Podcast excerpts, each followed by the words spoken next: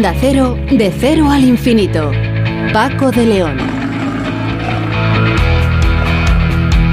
Señoras y señores, muy buenas madrugadas y bienvenidos a esta cita semanal que tenemos aquí en Onda Cero, en este programa diferente para gente curiosa en el que hoy nos vamos a plantear una pregunta.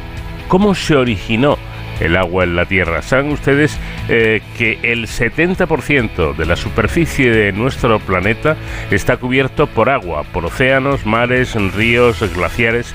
Eh, bueno, pues eh, vamos a hacerle esta pregunta sobre el origen del agua a un experto como es Javier Carmona, responsable de comunicación y cultura científica del Instituto de Geociencias. Hoy Sonsoles Sánchez Reyes nos contará la historia de Napoleón III y las famosas pastillas de Vichy y un equipo liderado por investigadores de la Universidad de La Rioja nos contará eh, un logro conseguido. Han desarrollado una tecnología capaz de obtener setas enriquecidas con vitamina D2 mediante irradiación de luz ultravioleta. Estas setas enriquecidas pueden emplearse para paliar el efecto del déficit de esta vitamina. Nos dará los detalles la investigadora principal Encarnación Núñez. Y ya en la segunda hora hablaremos de la primera colección del mundo de muestras vivas de metástasis cerebral que ayudará a explicar a cada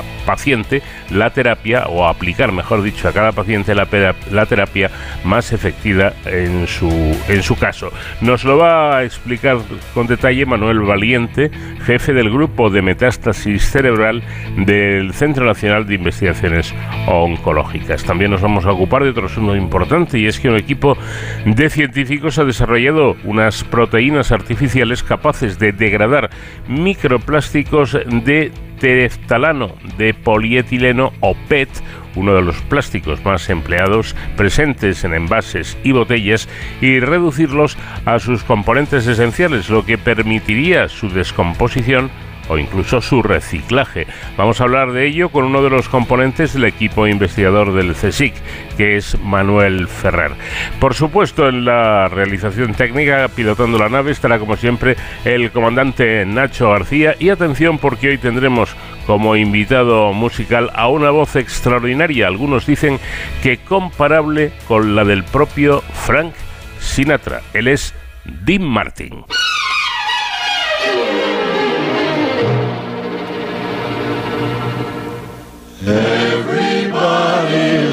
Somebody sometime. Everybody falls in love somehow. Something in your kiss just told me my sometime is now. Everybody finds somebody someplace. No telling where love may appear.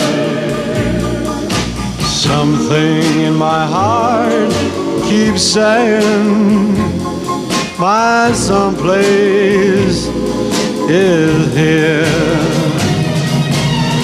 If I had it in my power, I'd arrange for every girl to have your charm. Every minute, every hour, every boy would find what I found in your arms. Everybody loves somebody sometime. And although my dream was overdue, your love made it well for someone like you. If I had it in my power, I would arrange for every girl to have your charm. Vamos de cero al infinito en Onda Cero. Paco de León. ¿Cómo se originó el agua en nuestro planeta, en la Tierra? Una pregunta interesante ya que cerca del 70% de la superficie de, la Tierra está cubierta por océanos, mares, ríos, glaciares. Seguro que nos hemos preguntado alguna vez de dónde ha salido tal cantidad ingente de, de agua, como cómo era esto al principio. Bueno, lo que sabemos es que el agua líquida no estaba presente en los momentos iniciales de formación de la Tierra hace 4.500 millones de años. Y lo sabemos precisamente porque el planeta estaba tan sumamente caliente que el agua no podía existir, eh, solo podía existir en, en, forma de vapor. Tuvieron que pasar 800 millones de años para que la superficie se enfriase lo suficiente como para poder contener agua líquida de forma estable. En ese momento, las lluvias procedentes de una primitiva atmósfera habrían comenzado a formar los primeros ríos y océanos. Bueno, todo esto lo leo en el blog del CSIC, donde Javier Carmona, responsable de comunicación y cultura científica del Instituto de Geociencias, firma un artículo muy recomendable para su lectura. Y de ello vamos a hablar a continuación. Javier, ¿qué tal? Buenas noches. Hola, buenas noches, ¿qué tal? Bueno, dices que existen dos teorías que intentan explicar el origen del agua en nuestro planeta. ¿Cuál, ¿Cuáles son esas dos teorías? Pues bueno, las teorías eh, se resumen en dos básicamente. Una en la que el agua sería de origen externo, que vendría eh, a partir de meteoritos o restos de cometas, y otra que sería de origen interno eh, a partir de los volcanes. Sabemos que, que, las erupciones volcánicas, el principal gas que está presente es el, es el vapor de agua, que salen de esas erupciones, y de hecho, contra más explosivos es una erupción, mayor cantidad de agua contiene. Y también sabemos a la vez que en algunos meteoritos hay minerales que se han formado por, contacto con, el agua, o sea, minerales hidratados. Entonces, existen esas dos, grandes teorías que, dicen que una podría ser el origen externo y otra origen interno. Posiblemente eh, sea una combinación de los dos, porque la historia de la Tierra es muy larga y posiblemente haya, una contribución tanto de los volcanes como del impacto de los meteoritos. Bueno, esa combinación de estas eh, dos cuestiones que dieron lugar al, al origen del agua en la superficie de nuestro planeta. Habláis también de las condritas carbonáceas que tienen, creo que, importancia en este proceso. ¿Qué son exactamente? Pues las condritas carbonáceas son, son un grupo de meteoritos. Hay distintos meteoritos en función de, de su composición. Hay unos que tienen eh, una composición metálica y otros que tienen otros minerales silicatados. En concreto estos, los, los carbonáceos tienen, tienen eh, restos de, de, minerales hidratados e incluso también se ha detectado eh, presencia de moléculas orgánicas simples, pues tipo aminoácidos. De hecho, pues el, encontrar precisamente estas moléculas orgánicas en este tipo de meteoritos es lo que ha, dado lugar a la, a la teoría de que también la vida podría venir desde fuera de nuestro planeta. Claro, se me ocurre preguntar inmediatamente de, de dónde provendría ese agua que, que contienen estas eh, condritas? Bueno, pues posiblemente el, el, agua sea un elemento mucho más eh, abundante de lo que de lo que se pensaba. Antes creíamos que la Tierra era el único planeta que, que, tenía agua, sin embargo, ahora sabemos que Marte lo tuvo hace muchos millones de años y que por posiblemente el enfriamiento de su núcleo perdió su atmósfera y luego sus primitivos océanos. Y también sabemos que hay agua, hay, hay agua helada en algunas lunas de Júpiter, una luna de Júpiter y una de, Saturno. De hecho, se cree que debajo de esta capa helada de estas lunas eh, existe un mar, un mar líquido.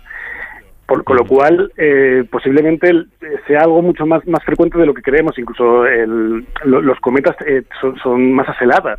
Entonces, posiblemente en el universo el agua es algo más, más común de lo que pensábamos, por eso que apoya la idea de que tal vez pueda venir desde fuera. Bueno, esto, esto me parece cuando menos curioso, ¿no? Eh, en algo que citas en el artículo y es que efectivamente, como acabas de señalar, el agua no es una sustancia tan exótica fuera de la Tierra como se pensaba antes, o sea que es bastante más común de lo que pudiéramos pensar en un principio.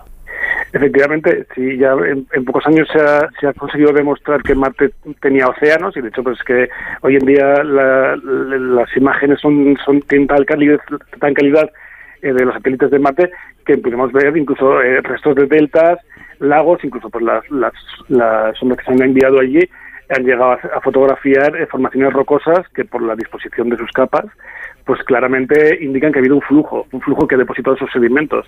Entonces, posiblemente, pues eh, Marte tuvo océano y a lo mejor algún planeta en, que ahora mismo no lo sabemos dentro de nuestro sistema solar, pues posiblemente a lo mejor también la albergó en algún momento de su vida. Eh, asunto este importante y, que, eh, por tanto, lleva a, poder asegurar que lo que hace único a nuestro planeta no es la presencia de agua, sino la presencia de agua líquida en su superficie, es decir, de ríos, de, mares, etcétera, eh, que nos convierte en el único planeta mm, conocido que dispone de este agua líquida, ¿no es así? Efectivamente, la Tierra, por su distancia al Sol, pues está justo en, una distancia en kilómetros que, permite que, la, que, el agua esté en estado líquido. También la presencia de una atmósfera con un fuerte efecto invernadero natural que hace que el agua pueda estar líquida, porque también la Tierra ha pasado momentos de, glaciación donde estaba toda la, toda la superficie cubierta por grandes masas de hielo. Entonces, estamos justo en la distancia que permite que exista el, el, agua líquida. Además, la presencia del campo magnético que tenemos en la Tierra, que es algo que, que no se ve, pero que tiene una importancia fundamental para nuestro planeta, incluso para nuestra vida, pues eh, precisamente nos protege de, la acción del viento solar, que lo que hace el viento solar es arrancar la atmósfera y arrancar el océano. Entonces, esta, capa protectora nos permite que conservemos el, océano, que es lo que se piensa que le pasó precisamente a Marte, que por su pequeño tamaño se enfrió antes que la Tierra y perdió su campo magnético, lo que hizo que el viento solar arrancase primero su atmósfera y luego pues su océano. Claro, eh, ahí quería yo, llegar, porque es que, eh, según los últimos descubrimientos en Marte, no es que hubiera agua, es que había océanos. Eh, y, se me ocurría preguntarte qué ocurrió con todo, con toda esa cantidad de agua marciana. Parece ser eh, que al eh, ser un planeta más pequeño, ese campo magnético fue desapareciendo y el campo magnético es el responsable de que pueda existir ese agua en superficie y circulando, ¿no? Efectivamente, el campo magnético en nuestro planeta, bueno, y en, Marte también, se origina en el núcleo, en el núcleo externo, que es líquido, y precisamente esta propiedad de que sea líquido hace que las corrientes que se producen dentro de él, porque es una composición eh, principalmente metálica, en una aleación de hierro y níquel, pues genere un campo eléctrico y un campo magnético asociado. El menor, el menor tamaño de Marte respecto a la Tierra se cree que, que hizo que se enfriase antes su núcleo, o sea, su núcleo no está del todo sólido, pero sí está parcialmente solidificado. Entonces, esta, esta pequeña proporción de, digamos, fluido eh, interno pues no es capaz de generar un campo magnético suficientemente grande como para generar ese escudo protector como lo que, lo que tenemos en la Tierra. Entonces es, es la, la, diferencia la diferencia abismal con la Tierra es, el tamaño que ha permitido que la Tierra conserve su calor interno todavía como para seguir generando este campo magnético. Si no me equivoco eso es lo que eh, llamamos em, em, magnetosfera, ¿no? Sí, efectivamente la magnetosfera y es una es, es una es una capa que está bastante alejada de nuestro planeta, porque la, magnetosfera eh, se, aleja de nuestro planeta mm, varios miles de kilómetros y pues nos protege nos protege de, la radiación solar precisamente la causante de las auroras boreales la, acción del campo magnético con el viento solar porque cuando nos, nos golpea la, radiación solar, este, este escudo protector lo que hace es desviarlo hacia los polos, tanto al polo norte como al polo sur, porque en el polo sur también tenemos auroras, aunque se llaman, eh, no son auroras boreales, claro, se llaman eh, auroras australes. Entonces, es la acción de campo magnético es la que genera este tipo de, fenómenos.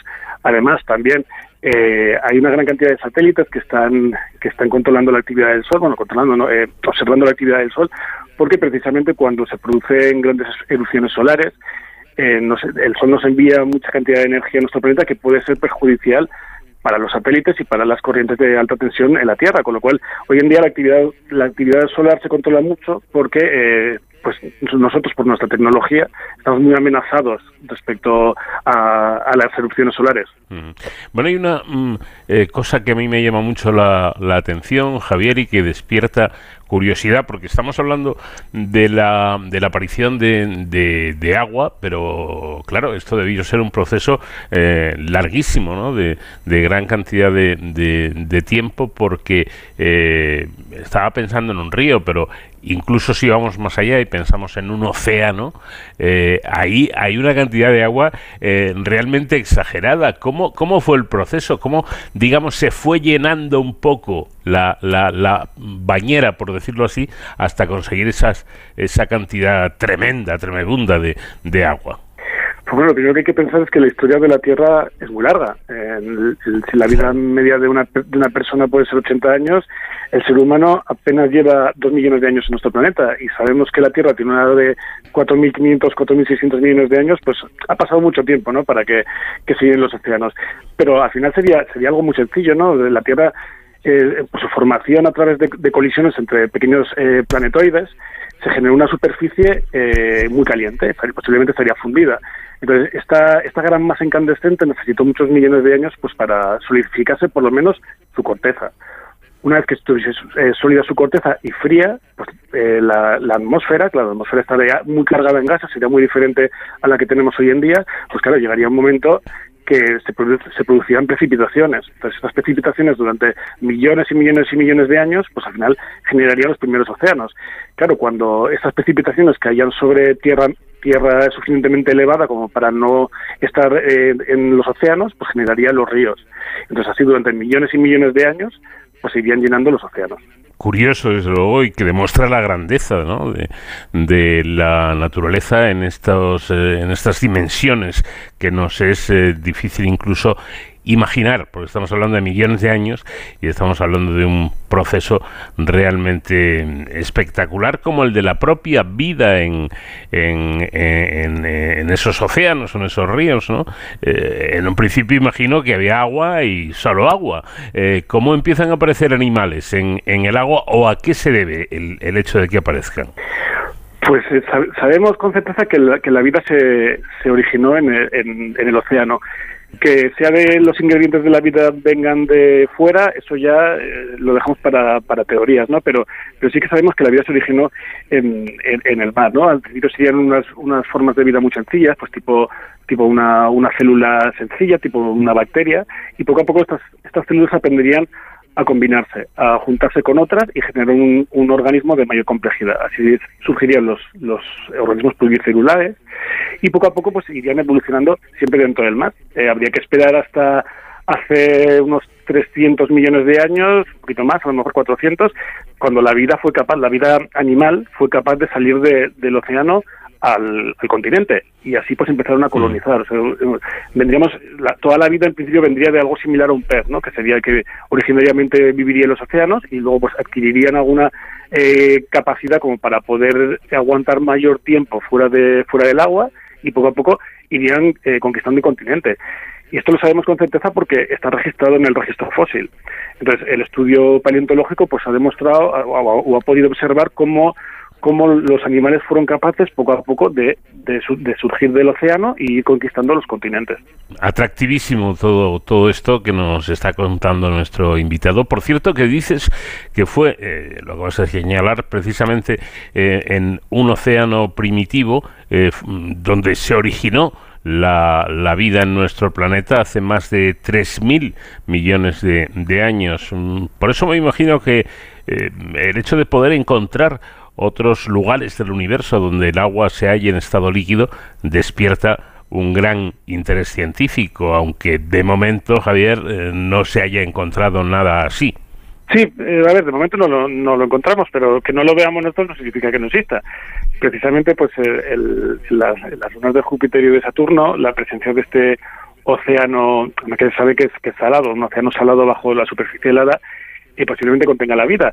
Además sabemos que, que, estas pequeñas lunas tienen actividad volcánica. Precisamente, aparte de agua, necesitamos una fuente de energía, ¿no? Para que los organismos primitivos que a priori podíamos eh, encontrar allí, pues eh, puedan puedan alimentarse. Entonces, en, en, fuentes geotérmicas, donde hay cantidad de, de, de, metales y también agua caliente, ¿no? Que, se, que por la actividad volcánica, pues ahí es donde creemos que podría aparecer una una vida primitiva como analogía a lo que hemos visto en la Tierra. En la Tierra sabemos que hay, pues debajo del océano hay fumarolas oceánicas donde esa presencia de agua caliente y metales pues hace que en ausencia de oxígeno, en ausencia de luz solar, pues eh, hayan eh, bacterias viviendo allí, ¿no? que son se llaman bacterias extremófilas porque viven en condiciones extremas y es lo que esperamos que podría haber en estos en estas lunas, pero a lo mejor nos, nos sorprende el día de mañana que llega allí una sonda y encontramos una vida un poquito más evolucionada de la que pensábamos.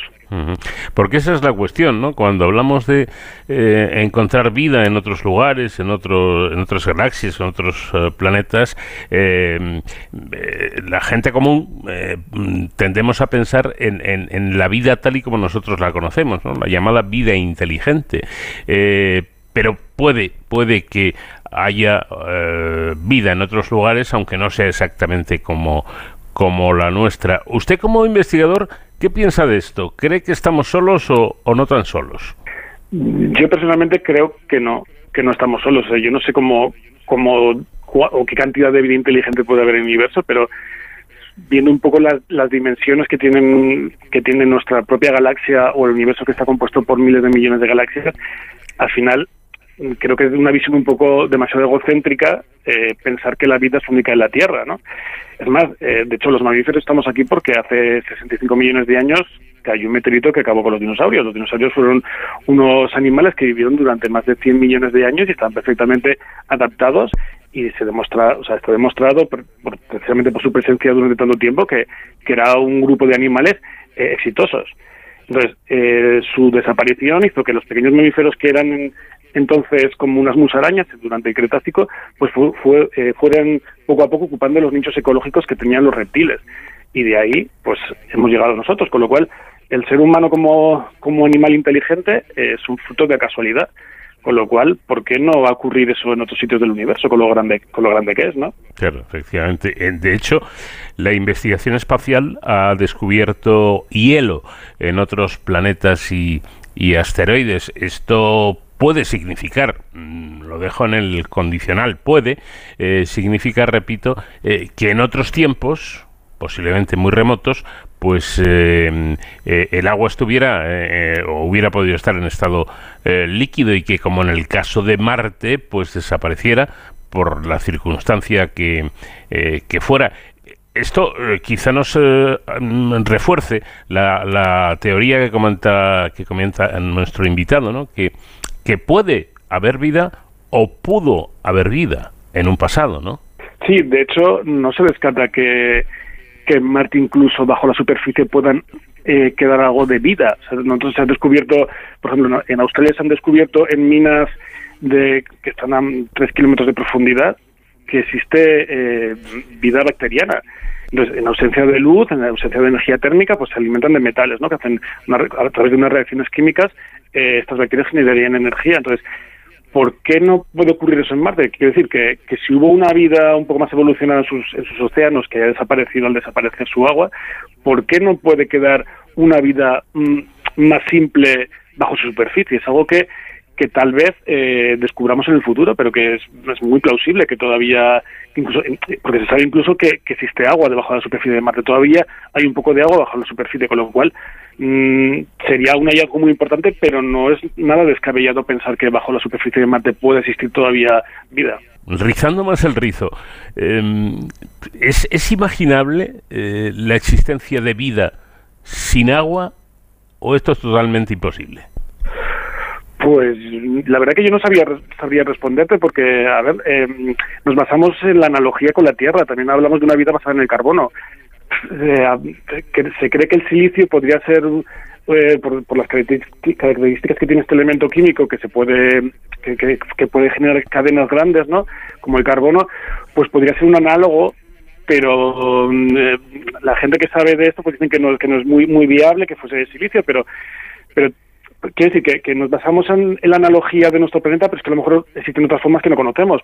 Eh, por ejemplo, eh, que, no requieran agua y que vivan en metano. Por ejemplo, el metano sabemos que, que, bajo ciertas temperaturas y presiones pues también, también es un líquido, ¿no? En algunos planetas está en forma líquida. Entonces, formas de vida que son capaces de vivir en metano líquido, en océanos de metano, pues, pues a lo mejor sí. Claro, es que nosotros solo conocemos la, la vida de aquí, entonces eh, ¿por qué no puede haber otra otra vida basada o, estructurada de otra manera la nuestra? Posiblemente también la haya, claro. Eh, llegamos un poco con esto a, a, la, a la famosa eh, frase de solo sé que no sé nada, es decir, sabemos mucho, ustedes, los investigadores, mucho más, pero nos queda mucho por saber, ¿no? Efectivamente, pero ya no fuera de, casa, ¿no? fuera de nuestro planeta, sino dentro de nuestro planeta.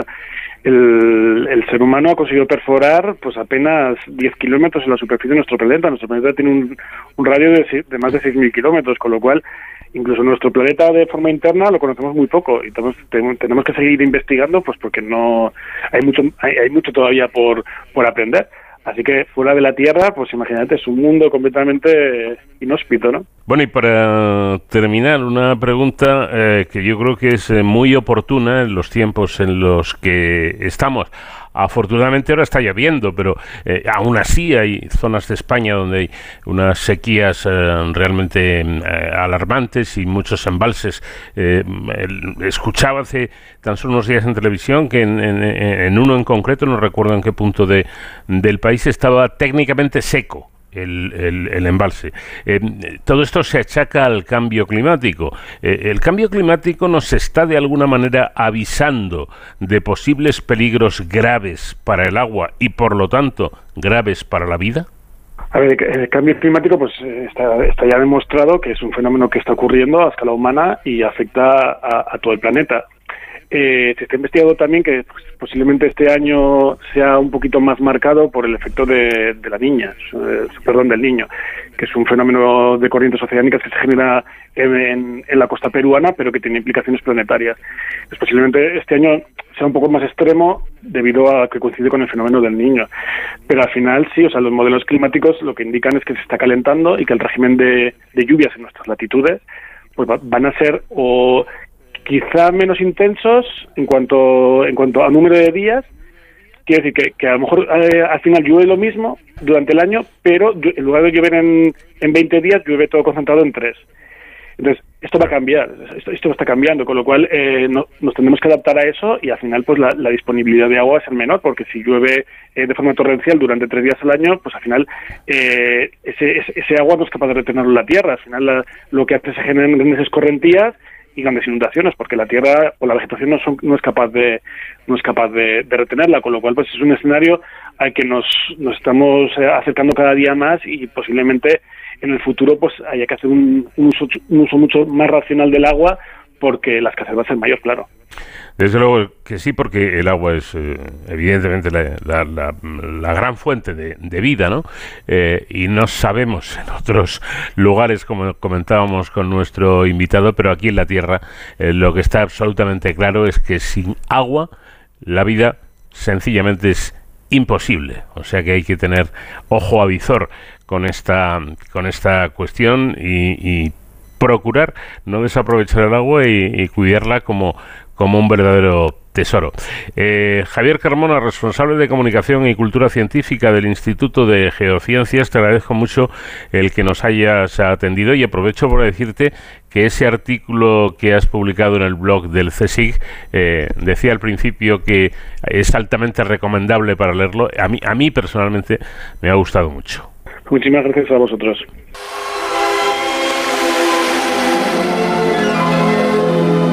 La ciudad balneario francesa de Vichy, célebre por sus aguas termales y por diversos episodios históricos de relevancia, fue declarada Patrimonio de la Humanidad por la UNESCO en julio de 2021. Sonsoles Sánchez Reyes, ¿qué tal? Buenas noches.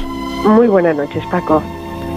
Bueno, pero antes de esta fecha hay mucha historia que hoy vamos a conocer. Vamos con ellos, si te parece. Un fin de semana de mayo cada año, desde 2008, se retrotrae Vichy a su momento de mayor esplendor, el segundo imperio de Napoleón III y su esposa, la española Eugenia de Montijo. Y la ciudad cuenta con unas pequeñas embajadoras de excepción que en millones llevan su nombre por todo el mundo, las famosas pastillas de Vichy. Vichy se sitúa a orillas del río Allier en la región volcánica de Auvernia, la antigua provincia de Bourbonnais, el lugar de origen de los Borbones. Las aguas de sus manantiales han sido veneradas desde los tiempos galorromanos por sus propiedades terapéuticas, un agua pura, rica en 15 minerales, que surge de la tierra acompañada de gas natural y una importante concentración de sal. En la actualidad se sigue comercializando a nivel mundial con una producción anual de más de 60 millones de botellas. Fue el apoyo público a las aguas de varias personalidades de cada época lo que construyó su reputación general. La marquesa de Sevigné, escritora, en 1676 atribuyó su curación de una parálisis de manos a las aguas de Vichy. Y Leticia Bonaparte, madre de Napoleón I, durante su estancia en Vichy, queriendo mejorar el estado pantanoso de terreno alrededor del centro termal, obtuvo de su hijo un decreto de 1812 para la creación del Parque de las Fuentes, transformando la marisma en un espléndido parque que hoy constituye el corazón de Vichy. La ciudad también es célebre por las pastillas de Vichy. Para superar sus trastornos digestivos, en 1825, el químico Jean-Pierre Joseph Darcet, miembro de las Academias de Ciencias y Medicina, notorio por sus hallazgos sobre el jabón, vierte tiza en un tubo de ensayo y la mezcla con sal en su laboratorio de París. Así, Darcet descubrió las propiedades digestivas, alcalinizantes y antiácidas del bicarbonato de sodio presente en gran cantidad en el agua mineral de Vichy, a donde había ido el año anterior. Ideó las pastillas que mejoraban la digestión con bicarbonato, azúcar, jarabe de glucosa y aromas de aceite esencial de menta. Pasó la fórmula a dos farmacéuticos de Vichy, Pierre Batillat y Nicolas François Renault, que fueron los primeros en elaborarlas. Las patentes se presentaron en 1853. Las pequeñas pastillas de color blanco se convirtieron rápidamente en un símbolo y su éxito nunca ha flaqueado. Para elaborarlas se extraen las sales minerales del agua termal de Vichy, compuestas por bicarbonato de sodio en un 90%, calcio, magnesio, hierro, potasio, litio y oligoelementos que luego se secan y se muelen antes de ser mezcladas con azúcar y glucosa. La pasta obtenida se seca al aire y luego se aromatiza con un sabor natural de menta o limón. Una comprimidora mecánica le da su famosa forma octogonal impresa con la marca Vichy. Muy popular en todo el mundo, el comprimido contiene un 0,3% de sales minerales de aguas de agua de Vichy. Las aguas de manantial de Vichy poseen de 5 a 7 gramos de sal mineral por litro. Las pastillas originales eran ovaladas y moldeadas a mano. En 1856, François Bru, director del, del, balneario, decidió mejorar su forma para hacerlas más atractivas y diferenciarlas de otras pastillas digestivas. Las pastillas se volvieron octogonales, dulces y con sabor a menta. Originalmente solo se consumían bajo prescripción médica y solo se vendían en Vichy y en farmacias. Se decía que 8 al día reportaban los mismos beneficios que una cura en Vichy. La emperatriz Eugenia de Montijo, esposa de Napoleón III, las apreciaba mucho y contribuyó a la fama de las pastillas que se venderán en farmacias hasta 1914. Napoleón III padecía diversas dolencias, aunque las curas que había recibido en Plombières no surtieron efecto. El emperador no cejaba en su empeño de contar con una estación termal francesa capaz de rivalizar con la alemana Baden-Baden. Le Moniteur de 1861 anunció que el emperador iba a pasar una temporada en Vichy en julio de 1861 en el más estricto incógnito. Napoleón III se instalará en la Villa Strauss, propiedad de Isaac Strauss, un compositor director de la orquesta de Vichy. Napoleón III llega el 4 de julio de 1861. La primera cura de hidroterapia en Vichy lo alivia. Estuvo un mes y regresaría cuatro veces más. En 1862 nuevamente a la Villa Strauss, en 1863 a la Villa Marie-Louise, en 1864 y 1866 al chalet del emperador. El único año de la serie que no va es 1865. En estas estancias transformará la ciudad y la convertirá en la reina de las ciudades balneario de Europa. Napoleón III impulsó el desarrollo de la hidroterapia en Francia y especialmente Vichy le debe su notoriedad. Jean-Dominique Alquier, desde 1856 médico inspector del establecimiento termal de Vichy, fue durante las cinco visitas imperiales el médico de Napoleón III en Vichy. Alquier dirá irónicamente a Le Figaro el 1 de agosto de 1861. No sé si las aguas habrán hecho algún bien a Su Majestad. Lo cierto es que Su Majestad ha hecho bien a las aguas.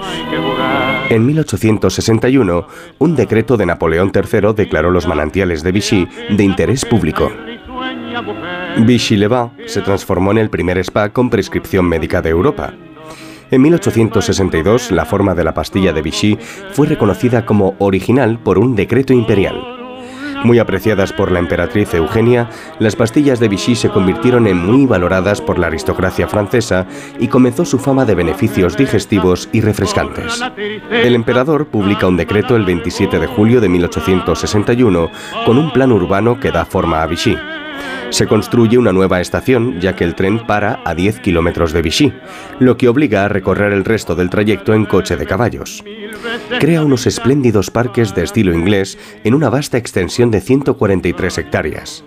Son mérito del emperador también los emblemáticos chalets alineados, inscritos hoy en el inventario de monumentos históricos que bordean el Boulevard de Setats-Unis, antiguo Boulevard Napoleón III fueron construidos desde 1863, después de la segunda cura del emperador en Vichy.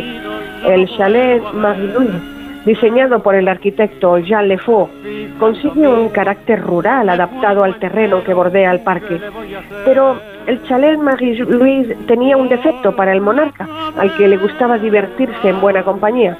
Sus galerías eran muy visibles desde el boulevard, deseando protegerse de miradas Napoleón III pidió a Lefort que construyera otros dos chalets, uno para su uso personal y otro para su esposa. El chalet del emperador, terminado el año siguiente, tenía la planta invertida, con las terrazas y el gran balcón orientados al parque. Situado en las inmediaciones de los chalets Clermont-Tonnerre y Marie-Louise, está conectado a ellos por una galería subterránea para que las visitas fueran discretas. Lefort construyó seis chalets en dos años para las estancias imperiales en Vichy. Evocan chalets suizos, son cómodos y elegantes, pero sin pompa.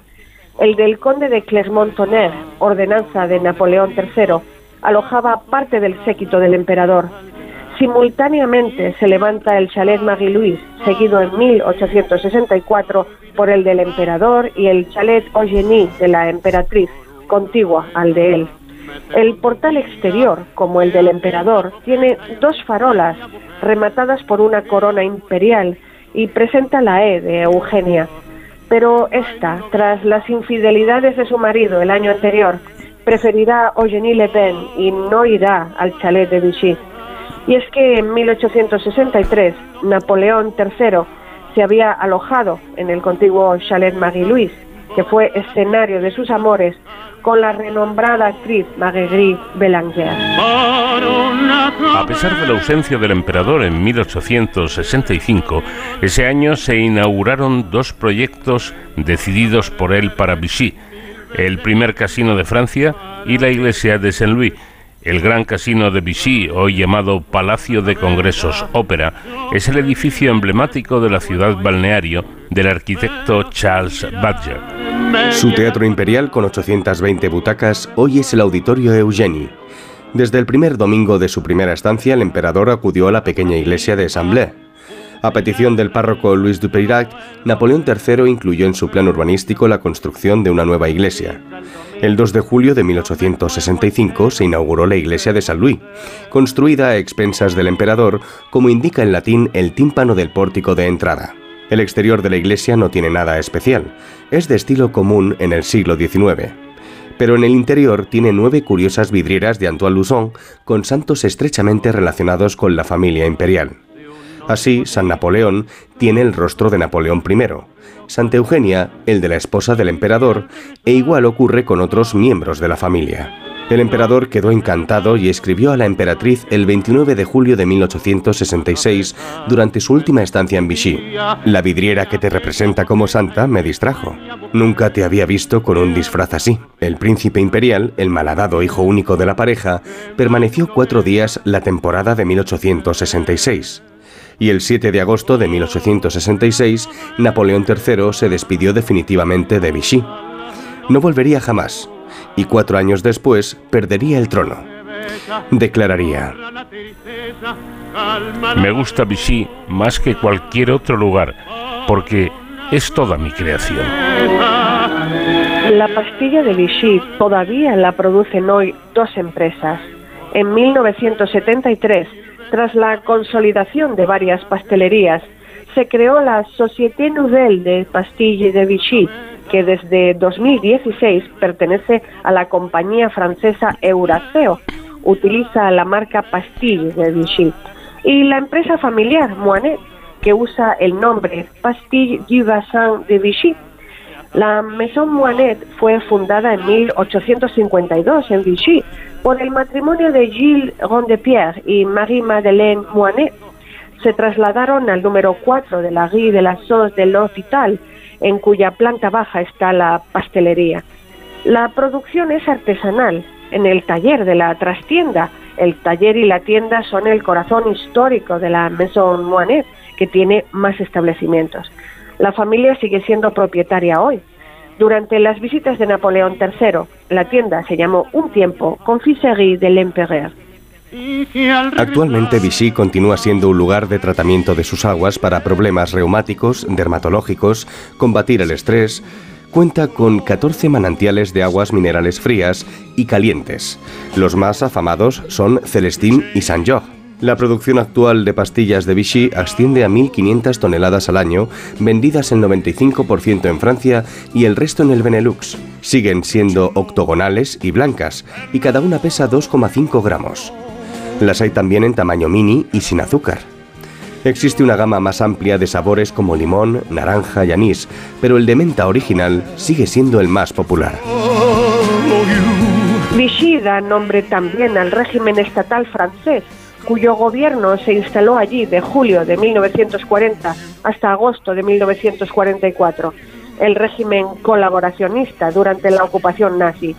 La ciudad, dotada de activos por Napoleón III, desbancó a Lyon, Niza, Marsella o Clermont-Ferrand, también considerados, por estar en el centro del país, por su capacidad hotelera, siete palacios, varios de calidad excepcional, por su ferrocarril, su oficina de correos y su central telefónica, una de las más modernas de Europa, inaugurada en 1935. El octogenario mariscal Pétain, jefe del Estado del régimen de Vichy, se alojará en el Hotel du Parc, en el tercer piso. Pero Vichy no ha olvidado al emperador que la hizo insigne.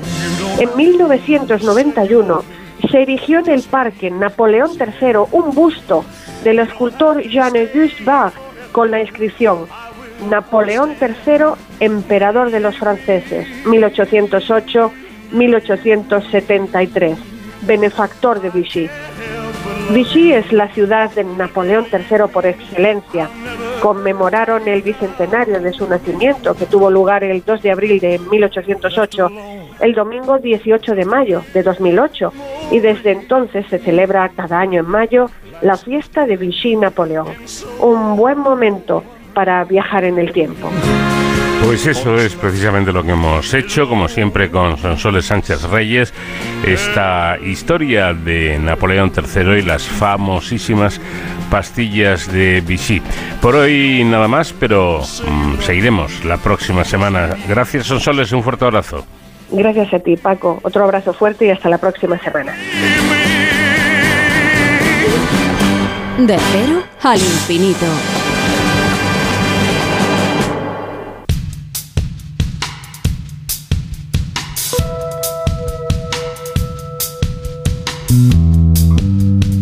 Un equipo liderado por investigadores de la Universidad de La Rioja ha logrado desarrollar una tecnología capaz de obtener setas enriquecidas con vitamina D2 mediante irradiación de luz ultravioleta.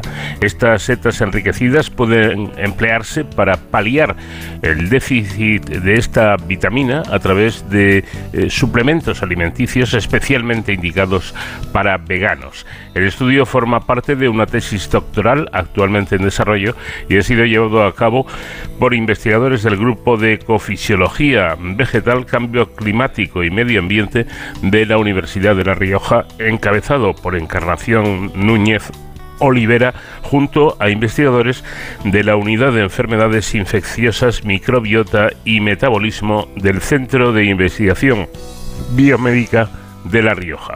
Eh, Encarnación Núñez, ¿qué tal? Buenas noches. Buenas noches. Bueno, para, para empezar, eh, ¿de qué tipo de setas estamos eh, hablando? ¿Cuáles son las que ustedes utilizan en el estudio? en principio comenzamos con las setas shiitake. y, y, luego, mm, cuando vimos los resultados tan estupendos que habíamos conseguido, pensamos y ampliamos el estudio a otras dos setas más, que es el champiñón portobelo y la seta de cardo. Pero creemos que también hemos hecho pruebas posteriores, creemos que también puede ser posible en champiñón normal y en cualquier otro tipo de seta. Bueno, ¿y qué es lo que se hizo con, con estas setas cuando empezaron el estudio? Eh, pues hicimos eh, varias cosas. Empezamos eh, irradiando con radiación ultravioleta en cultivo, en la seta simplemente mientras se está cultivando. Eh, y obtuvimos buenos resultados, pero como la irradiación se producía en el sombrero, eh, el incremento de vitamina D era mm, pequeño. Entonces lo que pensamos es eh, hacerlo, pero ya en post cosecha. Una vez que la seta ya se ha recogido, entonces se irradia con radiación ultravioleta unos minutos y entonces ahí sí que comprobamos que aumentaba la vitamina D2 en 500 veces la cantidad normal que pueda tener una seta una, diferencia desde luego importante. ¿Y qué es lo que qué es lo que eh, proporciona esto? Quiero decir, ¿qué, es lo que hace la luz ultravioleta para pues aumentar y además en esa cantidad la, la vitamina mm, D? Pues mire, eh, la seta tiene un precursor de la vitamina D. Entonces, la, la radiación ultravioleta, ultravioleta lo que hace es eh, una reacción química transformando ese precursor en vitamina D. Una cosa parecida a lo que hace el sol en nuestra piel, que transforma un compuesto, de colesterol, en, eh, vitamina D. ¿Y, cuál es el, papel de, esta vitamina en nuestro organismo? Mire, eh, la vitamina D es imprescindible para mantener la concentración de calcio y de fósforo en un rango fisiológico, es decir, eh, que permita al metabolismo normal de, las células del ser humano, eh, por ejemplo, la formación de los huesos, la mineralización de los huesos, la transmisión neuromuscular, y actualmente hay muchos estudios que incluso dicen que es imprescindible mantener la vitamina D en niveles normales para evitar enfermedades como diabetes, obesidad, eh, alguna enfermedad infecciosa, incluso hay algún estudio que previene eh, la COVID-19. Bueno, es curioso porque em, algunos eh, expertos me comentaban que son o somos muchas las personas que podemos eh, tener un déficit de esta vitamina D eh, si nos hiciéramos una prueba, ¿no? Eh, claro, la vitamina D se consigue, según tengo entendido, por, por el sol. Simplemente con que tomemos un poco el sol ya aumentaría esa cantidad de vitamina D. Pero el problema el problema es que hay pocos alimentos ¿no? que, que, contengan esta, esta vitamina y que, y que podamos incluir en la alimentación. Eh, exacto. El sol, eh, es, curioso como en España, que tenemos una enorme cantidad de sol, eh, es curioso como en España hay un porcentaje muy, muy alto de personas que tienen déficit en vitamina D. Y efectivamente el sol pues es el que nos produce la mayor cantidad de vitamina D en nuestro organismo. Pero actualmente pues nos protegemos mucho, que es, es necesario e imprescindible que nos protejamos porque el sol, la radiación ultravioleta del sol es dañina en exceso, pero en pequeñas cantidades es muy beneficiosa por la síntesis de esta vitamina. Eh, lo que pasa que hay veces que la piel oscura, eh, eh, trabajamos y los niños sobre todo están mucho tiempo jugando dentro de casa, no fuera, hay menos actividades en el exterior y eso, todo eso y también una posible mala absorción en algunos casos, eso lo saben más los médicos, pero eso hace que realmente haciendo un análisis hay un porcentaje altísimo de déficit en vitamina D hay pocos alimentos que la tienen. Hay, mm, eh, hay alimentos como, por ejemplo, de origen, sobre todo de origen animal, como puede ser salmón, como puede ser la yema de huevo, eh, pero, por ejemplo, para veganos hay muy pocos alimentos que la contengan. Y entonces, esta, esta, este aumento en setas podría ser útil para la población en general, pero específicamente para veganos, que no tienen eh, fácilmente otra manera de ingerirla. Eh, claro, el, asunto eh, puede llegar a ser grave porque eh, ya mencionaba nuestra invitada que este déficit de vitamina D puede causar algunas enfermedades como puede ser el, caso de la diabetes tipo 2, pero incluso tengo entendido que en casos más, más graves, evidentemente, se puede llegar a, padecer un cáncer, ¿no? Lo cual ya son palabras mayores. entonces se me ocurre que, aparte de tomar el sol con, precaución, lógicamente, eh, el consumo de este tipo de setas con irradiadas con luz ultravioleta podría ser una solución para personas con, con déficit de esta vitamina, ¿no? Exactamente. Actualmente lo que hay son muchos alimentos eh, enriquecidos en vitamina D, pero esto es vitamina D exógena. En este caso, realmente no es un complemento alimenticio lo que hemos conseguido, sino que es un alimento, es el propio alimento el que está enriquecido. Hemos hecho un estudio porque muchas veces el problema no está en la ingestión, sino en la capacidad de absorción de esa, de esa vitamina, la capacidad de absorción de nuestro propio eh, intestino. Entonces hemos hecho un estudio, un estudio, por eso ha participado eh, el Centro de Investigación eh, Biomédica de la, de la Rioja, eh, y hemos mm. comprobado que durante dos meses se probó simplemente la ingesta de 600 miligramos de, de seta enriquecida, que son aproximadamente como media seta, para que os hagáis una idea. Y se ha comprobado mm. que en invierno, que es cuando más problemas de, déficit de vitamina D existe, se ha comprobado que en invierno eh, la ingesta de, ese, de esa cantidad tan pequeña eh, ha hecho que se mantengan en niveles adecuados la vitamina D. Por tanto, sería pues, interesante. desde luego, por cierto, eh, eh, ¿qué, observaron eh, o cómo observaron ese especial aumento de vitamina D2 en, un tipo de seta en concreto, que es la, la sitaque? ¿Por qué esta, esta seta reacciona, digamos, mejor que otras?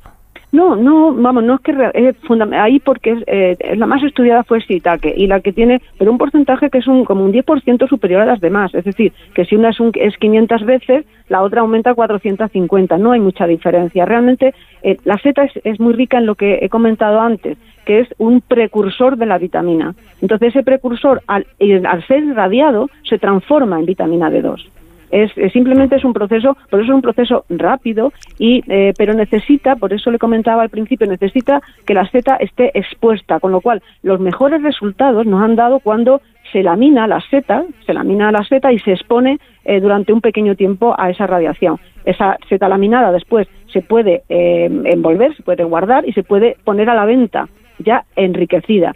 Y otra forma es, también lo hemos conseguido, cuando esa seta se seca, eh, y se expone el polvo a la radiación ultravioleta. Simplemente la exposición del polvo, eh, que luego se puede, eh, se puede poner a la venta en, frascos para añadir a croquetas, sopas, es decir, cualquier, no, hace falta que comamos la seta todos los días comiendo setas, sino que es un complemento que puede servirnos para que conseguir a lo largo de nuestra, de cada día, pues una cantidad eh, mínima recomendada por la, por la Organización Mundial de la Salud para que nuestra ingesta sea adecuada y evitemos el tener que eh, eh, comer pues mm, alimentos, o sea, pastillas y, y otros cosas de productos que nos ayuden a mantener esos niveles adecuados de vitamina D2.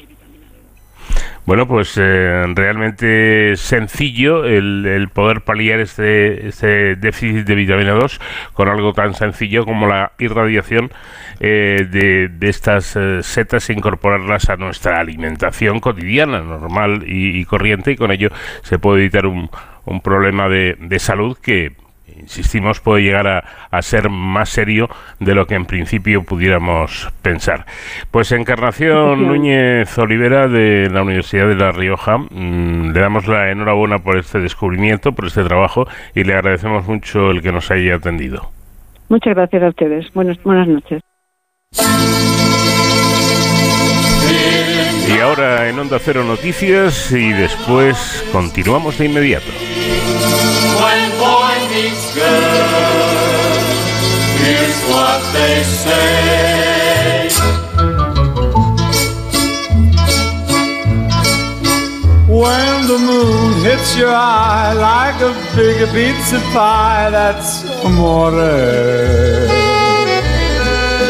When the world seems to shine like you've had too much wine, that's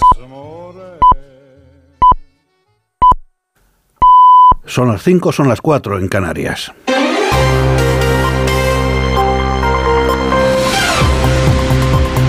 Noticias en Onda Cero.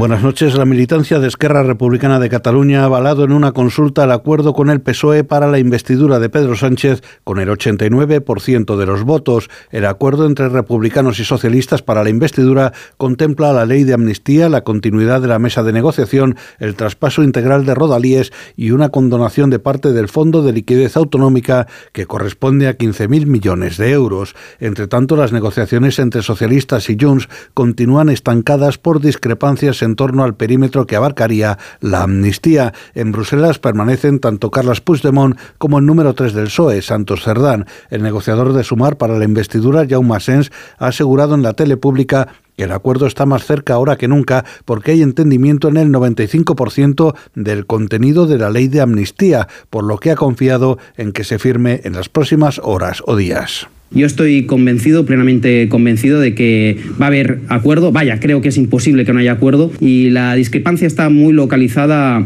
en uno o dos puntos. Claro, no, no, no puedo revelar eh, eh, esa, ese elemento de discrepancia. Hay cosas que es mejor pues dejar trabajar a los negociadores en, en, en, eh, con la discreción necesaria. El presidente de la Federación Nacional de Asociaciones de Trabajadores Autónomos, Lorenzo Amor, ha advertido de que hay empresas que están ya empezando a evitar contrataciones y alertado de que las medidas que se están anunciando, con más impuestos y cargas para el tejido productivo, es la peor noticia que puede haber para el empleo. Amor se ha expresado en estos términos tras la publicación de los datos de paro que reflejan un ascenso del desempleo de 37.000 personas en octubre se está presentando una hoja de ruta para los próximos años, que es una hoja de ruta cargada de más impuestos, más carga, eh, más costes laborales, más subida de cotizaciones. Y esto, desde luego, es la peor noticia que podamos tener para la generación de empleo que necesitamos en nuestro país. El incendio forestal declarado el jueves en la localidad valenciana de Monticelvo sigue activo y ha alcanzado las 2.580 hectáreas quemadas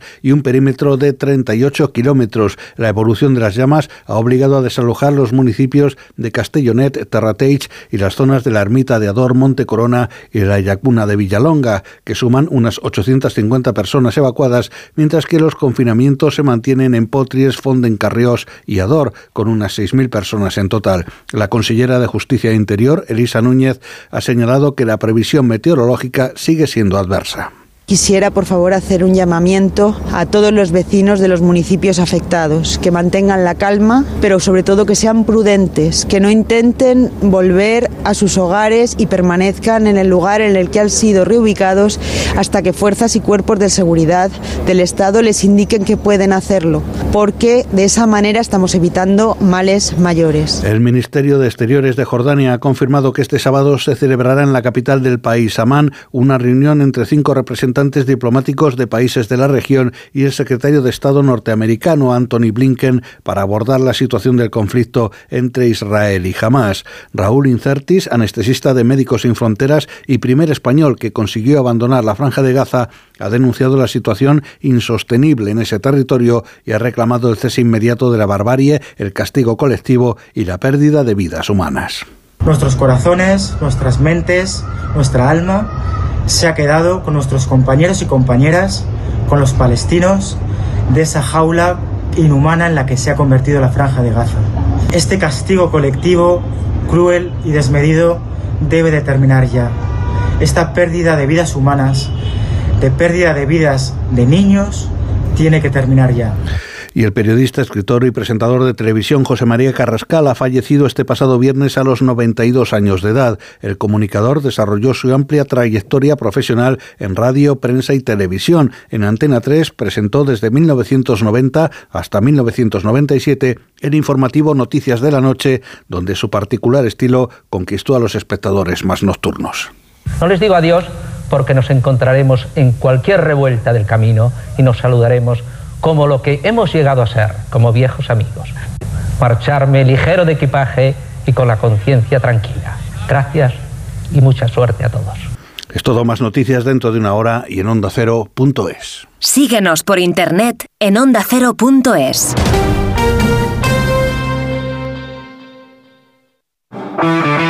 Llega el fin de semana y tú al fin paras. Pero el mundo no. Él sigue girando el mundo no para de darle vueltas a la actualidad más inmediata. Juan Diego Guerrero tampoco. Si quieres desconectar sin dejar de estar informado, escucha Noticias Fin de Semana. Cada sábado y domingo a las 7 de la mañana y a las 2 de la tarde. Y siempre que quieras en la web y en la app. Onda Cero, tu radio.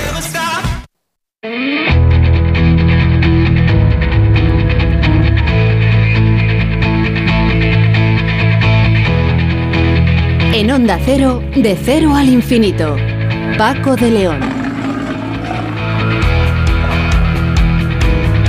Comenzamos ya nuestra segunda hora de programa aquí en Onda Cero, en este programa diferente para gente curiosa.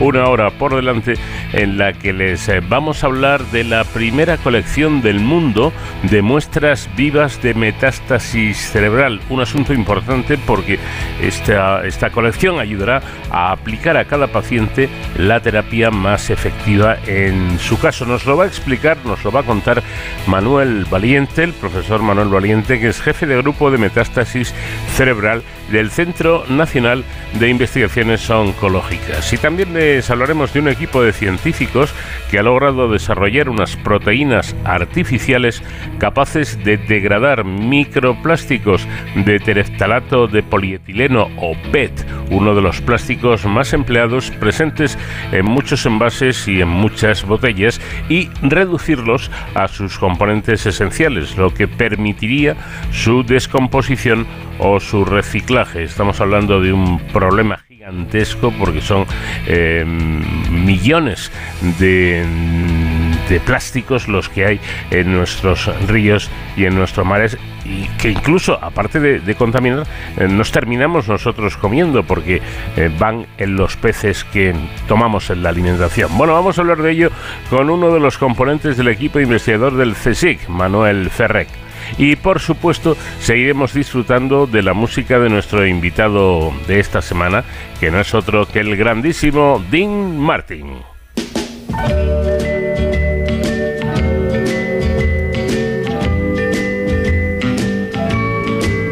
Oh, the weather outside is frightful, but the fire, it's so delightful.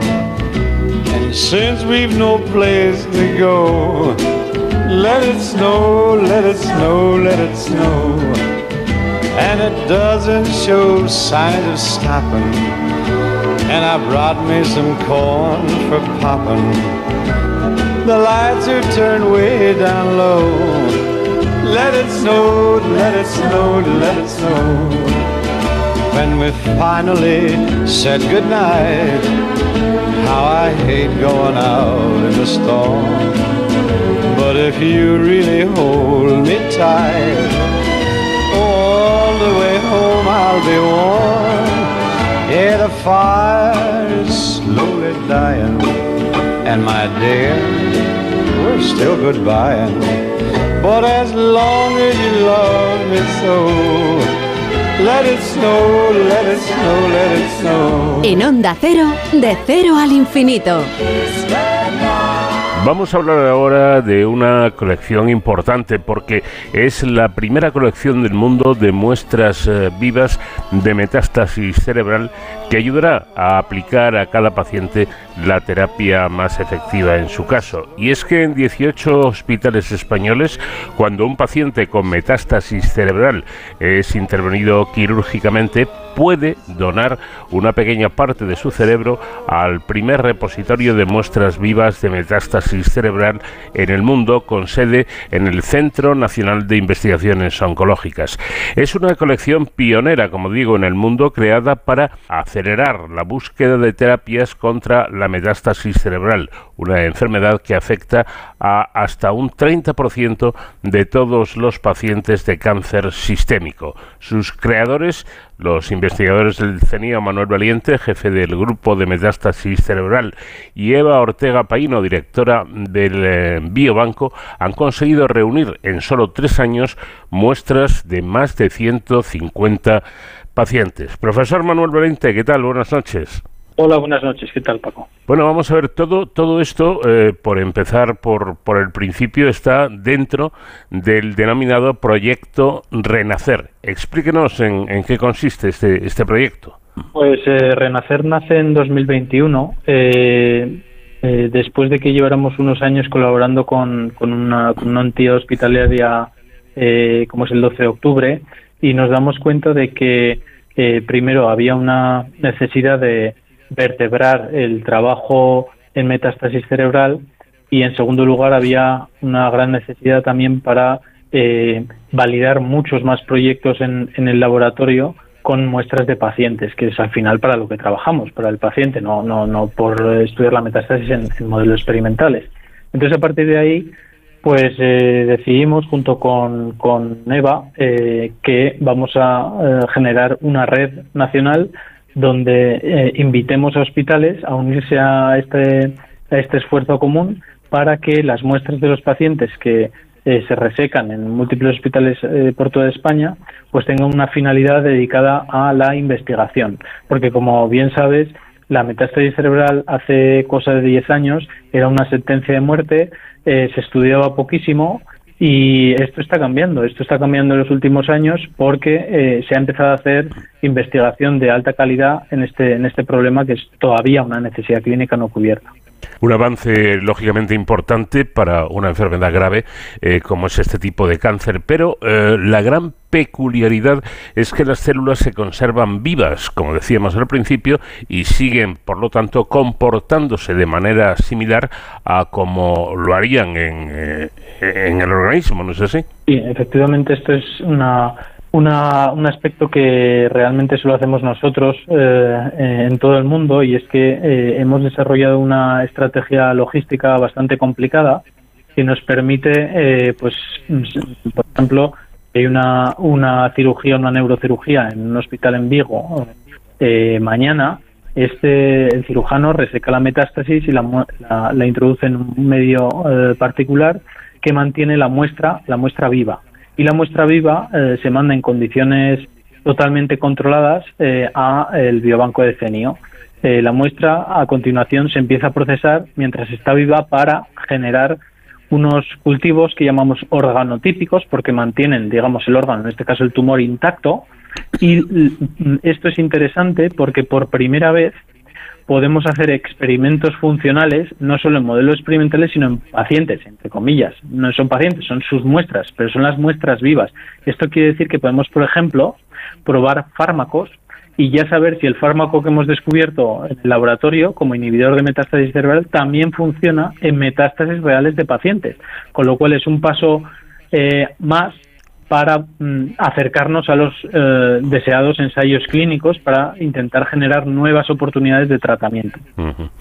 Bueno, yo quería detenerme un instante en, ese, en ese paso que usted mencionaba que, se realizan con cultivos organotípicos que, que vienen a ser eh, creaciones in vitro de tejidos completamente funcionales. Es decir, que esto es lo que eh, les permite a ustedes observar cómo, eh, cómo funcionan tal y como, como si estuvieran en, en el organismo de, del paciente. Sí, estos cultivos organotípicos tienen esta gran ventaja, ¿no? Hasta ahora, pues se, ha estado trabajando, por ejemplo, para hacer cribados farmacológicos, pues con las células tumorales cultivadas en una placa de cultivo, que es una cosa muy artificial. Y la otra alternativa que había era, pues, probar fármacos en animales de experimentación, que es terriblemente caro y es muy complicado, ¿no? La logística. Esta estrategia permite generar una eh, técnica que está como a medio camino. Eh, no es una cuestión puramente in vitro, sino que las células del cáncer están embebidas en el tejido en el que crecerían, en este caso el cerebro. Y entonces podemos, eh, por ejemplo, encontrar fármacos que maten a las células cancerígenas, pero también, que es algo muy importante la metástasis, podemos mm, cortar la comunicación entre las células cancerígenas y determinados componentes de ese tejido del microambiente que llamamos, que sabemos que son muy, muy importantes en la metástasis para que eh, estas células del tumor sean capaces de colonizar el órgano, con lo cual aumentamos la, la cantidad de dianas terapéuticas que podemos considerar usando estos cultivos organotípicos.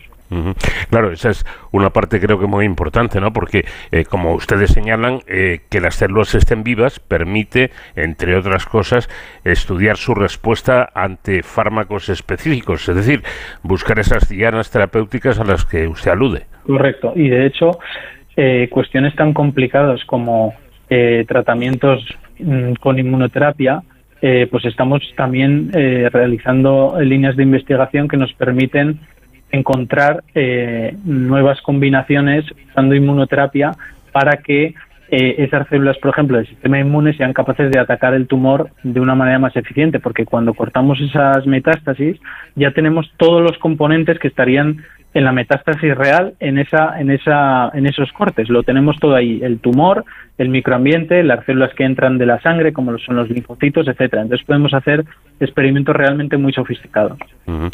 Bueno tan hecho así eh, que, que vamos con algo que suena eh, verdaderamente a ciencia ficción, pero que es sencillamente ciencia, y es que el proyecto Renacer abre la posibilidad de crear avatares de cada paciente para identificar las mejores opciones terapéuticas de una manera absolutamente personalizada. Esto realmente es uno de los puntos que en los que tenemos puesto más, eh, más esperanzas y tenemos y, y estamos más interesados, porque realmente ya hicimos un estudio en 2022 en el que usamos muestras de 14 pacientes que recibían el tratamiento normal ¿eh? y, cogimos estos cultivos organotípicos, estos tumores cerebrales que se extrajeron y los tratamos de la misma manera que el tratamiento que reciben los pacientes. Y lo que vimos es que simplemente mirando la respuesta de estos cultivos organotípicos, de estos tumores que se han extraído, podíamos predecir en solo unos pocos días lo que iba a ocurrir en el paciente en meses. Es decir, nos podíamos adelantar a lo que iba a ocurrir eh, en la realidad. Y esto, desde luego, al paciente que, que responde, bueno, da igual, pero el paciente que no responde, podemos, eh, podríamos eh, ir en el momento que tuviéramos el resultado en el cultivo organotípico y decir, mira, esta terapia no va a funcionar, hay que empezar otra. Entonces, esto es un resultado preliminar muy esperanzador y ahora lo que estamos tratando de hacer es solidificarlo con otros estudios. Por ejemplo, tenemos un ensayo clínico en el que estamos testando un fármaco experimental en pacientes, es un ensayo clínico, y a la vez estamos viendo si otra vez los cultivos organotípicos nos permiten predecir lo que ocurriría en el paciente con un fármaco experimental.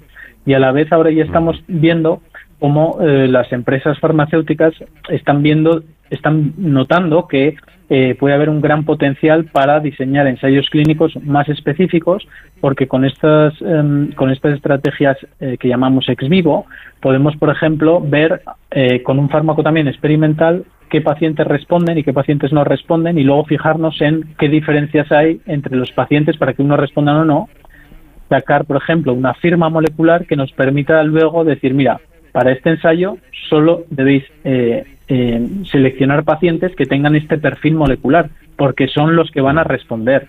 Y esto, claro, el beneficio para los ensayos clínicos es enorme. Por eso creemos que realmente esta plataforma que, de cribado que llamamos MedPlatform puede revolucionar los ensayos clínicos del futuro. Claro, eh, porque de esta manera, si no me equivoco, se pueden generar biomarcadores de sensibilidad o resistencia a fármacos eh, específicos, ¿no? Sí, sí, esto es lo que, lo que estamos viendo. Eh, ahora tenemos, por ejemplo, un proyecto en el que estamos eh, viendo que eh, bueno, había marcadores más o menos establecidos que se sabían que fallaban, etcétera, y entonces nosotros hemos aplicado esta metodología y estamos viendo que hay eh, otros marcadores mucho más, eh, mucho mejores y además lo, lo, bueno de esto es que los biomarcadores ya vienen, se generan desde las muestras del paciente. No es que hagamos el experimento en, una, en un modelo de ratón y luego haya que pasar el paciente, sino que las muestras, los datos, vienen de muestras de pacientes reales y esto tiene muchísimo más valor, nos acerca mucho más rápido al siguiente paso que es el ensayo clínico y por tanto al beneficio potencial del paciente. Bueno, vamos a ir un poco con el paso a paso ¿no? de, cómo se realiza eh, todo el, proceso. Sabemos que las muestras salen del quirófano en un contenedor especial eh, en, en su medio de cultivo a entre 4 y 8 grados centígrados pero el proceso de mantenerlas vivas supongo yo que no debe ser nada sencillo. ¿Cómo, cómo se hace exactamente? Bueno, realmente eh, uno de los secretos, que no es ningún secreto, es el, medio de cultivo. Es un medio de cultivo que ya está publicado y es un medio de cultivo que está enriquecido en diferentes eh, eh, pues, sustancias que favorecen eh, el mantenimiento de eh, la viabilidad de, las células del tumor para que lleguen en las mejores condiciones. Entonces, una vez que esta muestra se mete en este medio de cultivo, que cada hospital de la red tiene almacenado en su servicio y lo usan cuando hay una metástasis, pues esta muestra eh, llega, como bien dices, en esta caja con temperatura totalmente controlada a CENIO. Y aquí en CENIO tenemos ya eh, un equipo eh, que se encarga de procesar cada una de las muestras para las múltiples cosas que hacemos con todas las muestras, porque eh, lo que estamos hablando de los cultivos organotipos es solo una parte de lo que hacemos, pero todas las muestras que recibimos se hace un perfil molecular mm, porque lo que queremos es tener de cada muestra de paciente un perfil molecular, una, un perfil de respuesta a fármacos, eh, una caracterización de cómo esas células eh, crecen o, no crecen, cuántas interacciones tienen con el microambiente. Estamos haciendo como una caracterización muy profunda para generar una cohorte que sea una cohorte de referencia y que en el futuro eh, la pongamos a disposición de la comunidad científica, por supuesto, cumpliendo con todas las necesidades legales y, éticas para proteger al paciente, eso sin lugar a dudas. Pero este es, este es un poco la estrategia global que tenemos. Bueno, habla usted de, empoderar a los a los pacientes. ¿A, qué se refiere eh, exactamente? Explíquenos. Junto con, con, con Eva, eh, hemos tenido muy claro desde el principio que en la red, eh, que es una red nacional de metástasis cerebral, tienen que estar presentes los que son los principales eh, proveedores de muestras, que son los pacientes. Y en este sentido tenemos al Grupo Español de Pacientes con Cáncer, GEPAC, que está involucrado en el comité de dirección. En el comité de dirección tenemos diferentes especialidades clínicas, tenemos bueno, pues el, el, director científico que soy yo, la directora de gestión que es, que EVA, y tenemos un representante de AGEPAC, un representante de los pacientes, que nos ayuda en cuanto a eh, tomar decisiones mm, sobre cómo avanzar en renacer. Nos da el punto de vista del paciente, porque lo que tenemos que tener muy claro es que las cosas que hagamos sean cosas que el paciente de cáncer reconozca como una necesidad. Eh, para no eh, perdernos un poco en cuestiones de otro tipo que a lo mejor no sean tan urgentes para los pacientes. Entonces, yo creo que este feedback del paciente es fundamental. Y bueno, por supuesto, eh, el paciente cuando eh, eh, bueno se enfrenta a un diagnóstico de metástasis cerebral y a una neurocirugía, se le informa con el consentimiento informado de lo que quiere decir entrar y donar la muestra a renacer. Se le informa de que en cualquier momento el paciente puede decidir que no quiere seguir y la muestra se destruiría. Es decir, que se le da todo el poder al paciente para que tome la decisión que él o ella considere que es la, mejor eh, para, para él ¿no? o para ella. Entonces, esto quiere decir eh, el empoderar al paciente, darle la posibilidad de que entre a formar parte del equipo Renacer y que la toma de decisiones también incluya eh, las necesidades del paciente, cosa que por otra parte me parece y nos parece a mí lo más lógico del mundo, ¿no? Eh, claro, este, este, este aspecto no es precisamente menor, ¿no? Eh, lógicamente el paciente tiene que dar su consentimiento, nada se puede hacer sin que el paciente haya dado previamente su, su consentimiento y eso evita casos como, como ha, habido a lo largo de, de la historia donde a una mujer se le, se le extirparon una serie de, células eh, cancerígenas también, que hoy en día siguen siguen en vigor, se, se sigue trabajando con, con ellas y que ha estado muy bien porque ha permitido salvar vidas, pero claro, eso de que cojan una muestra eh, eh, de un paciente sin que lo sepa y sin que haya dado su consentimiento no es muy ético precisamente. No, esto, esto, esto no debe ocurrir jamás y de hecho creo que ahora mismo eh, que esto ocurra es realmente muy, muy, muy poco probable. Eh, además que desde el punto de vista de toda la legislación, la ya existente y la que eh, va a venir desde el punto de, desde Europa, esto se va a enfatizar cada vez más. O sea, yo creo que eh, es perfectamente compatible trabajar bien, cumplir perfectamente las necesidades éticas y legales y a la vez eh, mm, trabajar para crear beneficios en los pacientes e incluso ir más allá, eh, eh, proporcionar beneficios de las investigaciones que nosotros hacemos a la comunidad científica para que todo avance más rápido. Todo esto es compatible y, en este sentido los biobancos yo creo que juegan un papel fundamental y, y lo hemos visto en Renacer. Renacer eh, ha crecido como ha crecido en dos años gracias a que hemos tenido la implicación de un biobanco excelente, un grupo de profesionales que está facilitando multitud de tareas, desde la logística del día a día hasta cómo enfocar toda la solicitud de proyectos, todos los permisos éticos, legales, etcétera, para estar seguros de que cumplimos a rajatabla todo lo que tenemos que hacer para trabajar bien. Hablábamos al comienzo de 18 mm, hospitales eh, que son los que participan. Em, ¿Hay intención de, ampliar la red o, cómo está el asunto? Eh, mm, Paco, mira, realmente lo que queremos es que eh, Renacer esté en todos los hospitales de España, porque eh, no porque queramos seguir creciendo por una por pura ambición, sino porque creemos que eh, estamos vertebrando la investigación en una necesidad clínica no cubierta, que es la metástasis cerebral, y que lo que estamos haciendo está generando eh, oportunidades para desarrollar más ensayos clínicos, para conocer el estado de la metástasis cerebral en España, que actualmente no hay estudios sobre esto, para eh, eh, generar nuevos hallazgos de la biología que permitan pues usar nuevos fármacos. Entonces, la ambición es esta, que eh, seamos capaces de llegar al máximo número de hospitales en España, porque creemos que todo lo que estamos haciendo puede repercutir a cada uno de los pacientes que habrá en el futuro y para que tengan eh, más posibilidades de las que hay ahora. Entonces este es el objetivo realmente. bueno, mm, vamos a hablar de otro asunto importante porque el pasado día 30 de, octubre se celebraba la tercera asamblea de Renacer en la Fundación Ramón Areces en Madrid. Por cierto, una fundación eh, que además financia este proyecto y yo soy muy, muy partidario de publicitar estos hechos, eh, de que empresas eh, privadas se apunten a esto tan, tan importantísimo de cofinanciar de alguna manera eh, las investigaciones, investigaciones que son además generalmente eh, muy costosas. Eh, profesor, en esta tercera asamblea, ¿a qué conclusiones llegaron ustedes? Bueno, yo creo que hemos llegado a la primera conclusión es que hemos conseguido establecer la red y consolidarla. mantener, haber creado esto y en dos años llegar a la conclusión de que eh, esto es algo que está para quedarse, es muy importante.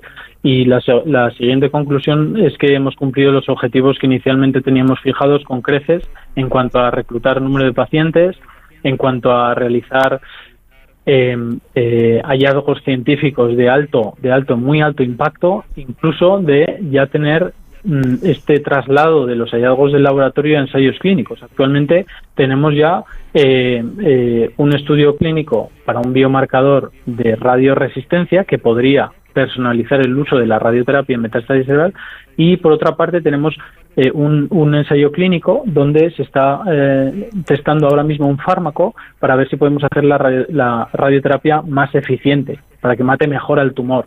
Y esto ya es una realidad en solo dos años. La siguiente conclusión que hemos sacado es que eh, tenemos eh, claro cuáles son las eh, dos líneas de expansión para renacer que queremos introducir en la red. Y una de ellas es incluir las imágenes de, de los tumores de los pacientes. Como ya sabes, en la imagen hoy en día se extrae muchísima información a través de técnicas de radiómica, por ejemplo, que permiten generar marcadores no invasivos, ¿no? Simplemente mirando en la imagen, ver si podemos predecir, pues por ejemplo, que esa metástasis va a crecer más rápido que otra, ¿no?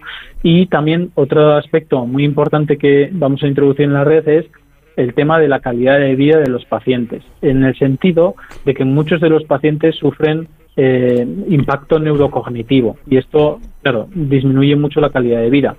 Estamos ahora haciendo un experimento piloto en el que eh, estamos eh, testando una herramienta online que se ha creado en, Holanda para testar, el, para evaluar la capacidad cognitiva de los pacientes. Y este, este experimento piloto, la idea es que luego lo expandamos a toda la red para que dentro de los datos que genere Renacer esté también la evaluación cognitiva, porque en el laboratorio tenemos en paralelo una línea de investigación que lo que eh, a través de la cual estamos intentando llegar a posibles dianas moleculares que van relacionadas con limitar el impacto cognitivo de la metástasis cerebral. Y cuando podamos juntar la parte clínica y la parte experimental, eh, creemos que podremos, estaremos en disposición de generar una nueva eh, estrategia terapéutica para prevenir el impacto, eh, potencial impacto neurocognitivo de la metástasis Entonces yo creo que eh, hemos sentado las bases de todo esto que te he mencionado. Y una última cuestión con la enorme cantidad de, investigadores expertos en cáncer con los que he tenido la ocasión de charlar, todos coinciden en una cosa, y es que a un medio mm, plazo, más que curar el, cáncer, que, que, suena algo complicado, pero ya saben que hay que hablar de cánceres y de conjuntos de, enfermedades más que de algo eh, en concreto. Me decían todos estos expertos que eh, se darían por satisfechos eh, con lograr cronificar el cáncer, es decir, que alguien pueda vivir el resto de su vida con el cáncer como una enfermedad que tendría un tratamiento y, que no tendría por qué dar más problemas. Con, con pasos como este que ustedes han dado, eh, me imagino que están, estamos más cerca de poder conseguirlo. Sí, yo creo que efectivamente, concretamente en este problema de la metástasis cerebral, como te decía al principio, eh, hace 5 o 10 años, todos los pacientes, en el momento que tenían un diagnóstico de metástasis cerebral, tenían una sentencia de muerte. Esto es la realidad. Hoy en día, en este periodo de estos 10 años, no solo por lo que estamos haciendo nosotros, ni muchísimo menos, sino porque ha habido más, está habiendo más investigación en metástasis cerebral, eh, se están encontrando fármacos que están aumentando la esperanza de vida de los pacientes en años. ¿vale? Esto, desgraciadamente, actualmente solo se puede aplicar en dos de cada diez pacientes, es decir, es una minoría la que puede mm, tener un tumor que le, que le permita tomar estos fármacos. Pero lo que quiere decir es que si seguimos en esta línea de investigación, en vez de que dos de cada diez pacientes puedan tener un tratamiento, pues a lo mejor dentro de diez años estamos en ocho de cada diez pacientes. Y esto efectivamente se va a traducir en que esta sentencia de muerte ya no va a ser tal, va a ser eh, una, una, una diagnóstico que lleva a un tratamiento y que ese paciente va a poder estar viviendo coexistiendo con esa metástasis cerebral durante más años y sobre todo con una calidad de buena mm, bien, ¿no? O sea, queremos vivir más, pero queremos vivir más y vivimos bien, ¿no? Este es el objetivo. Claro. Bueno, pues eh, importantísimos estos pasos que se están dando gracias al trabajo exhaustivo que llevan a, cabo eh, científicos, investigadores como Manuel Valiente, jefe del grupo de metástasis cerebral, que ha tenido la deferencia y la gentileza de dedicarnos estos minutos para explicarnos, eh, bueno, pues cómo, cómo se realiza un proyecto de este tipo, de esta envergadura y con estos resultados que desde luego no nos hacen ser más optimistas. Manuel Valiente, muchísimas gracias por habernos atendido, enhorabuena por su trabajo y un fuerte abrazo. Muchísimas gracias.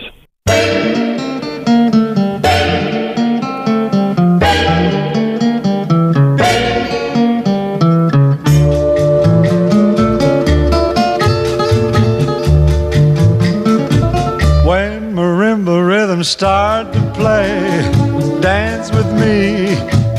make me sway like the lazy ocean hugs the shore.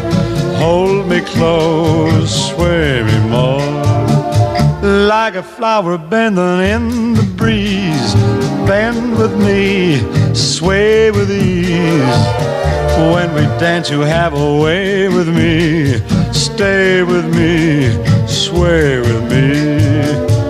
Other dancers may be on the floor, dear, but my eyes will see only you. Only you have the magic technique. When we sway, I grow weak. I can hear the sound of violins long before it begins. Make me thrill as only you know how. Sway me smooth, sway me now.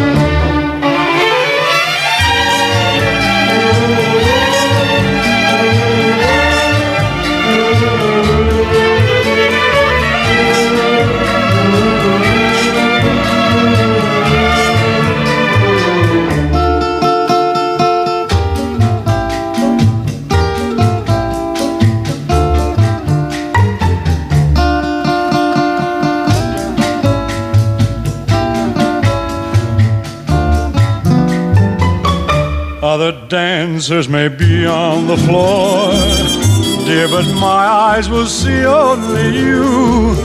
Only you have the magic technique. When we sway, I grow weak.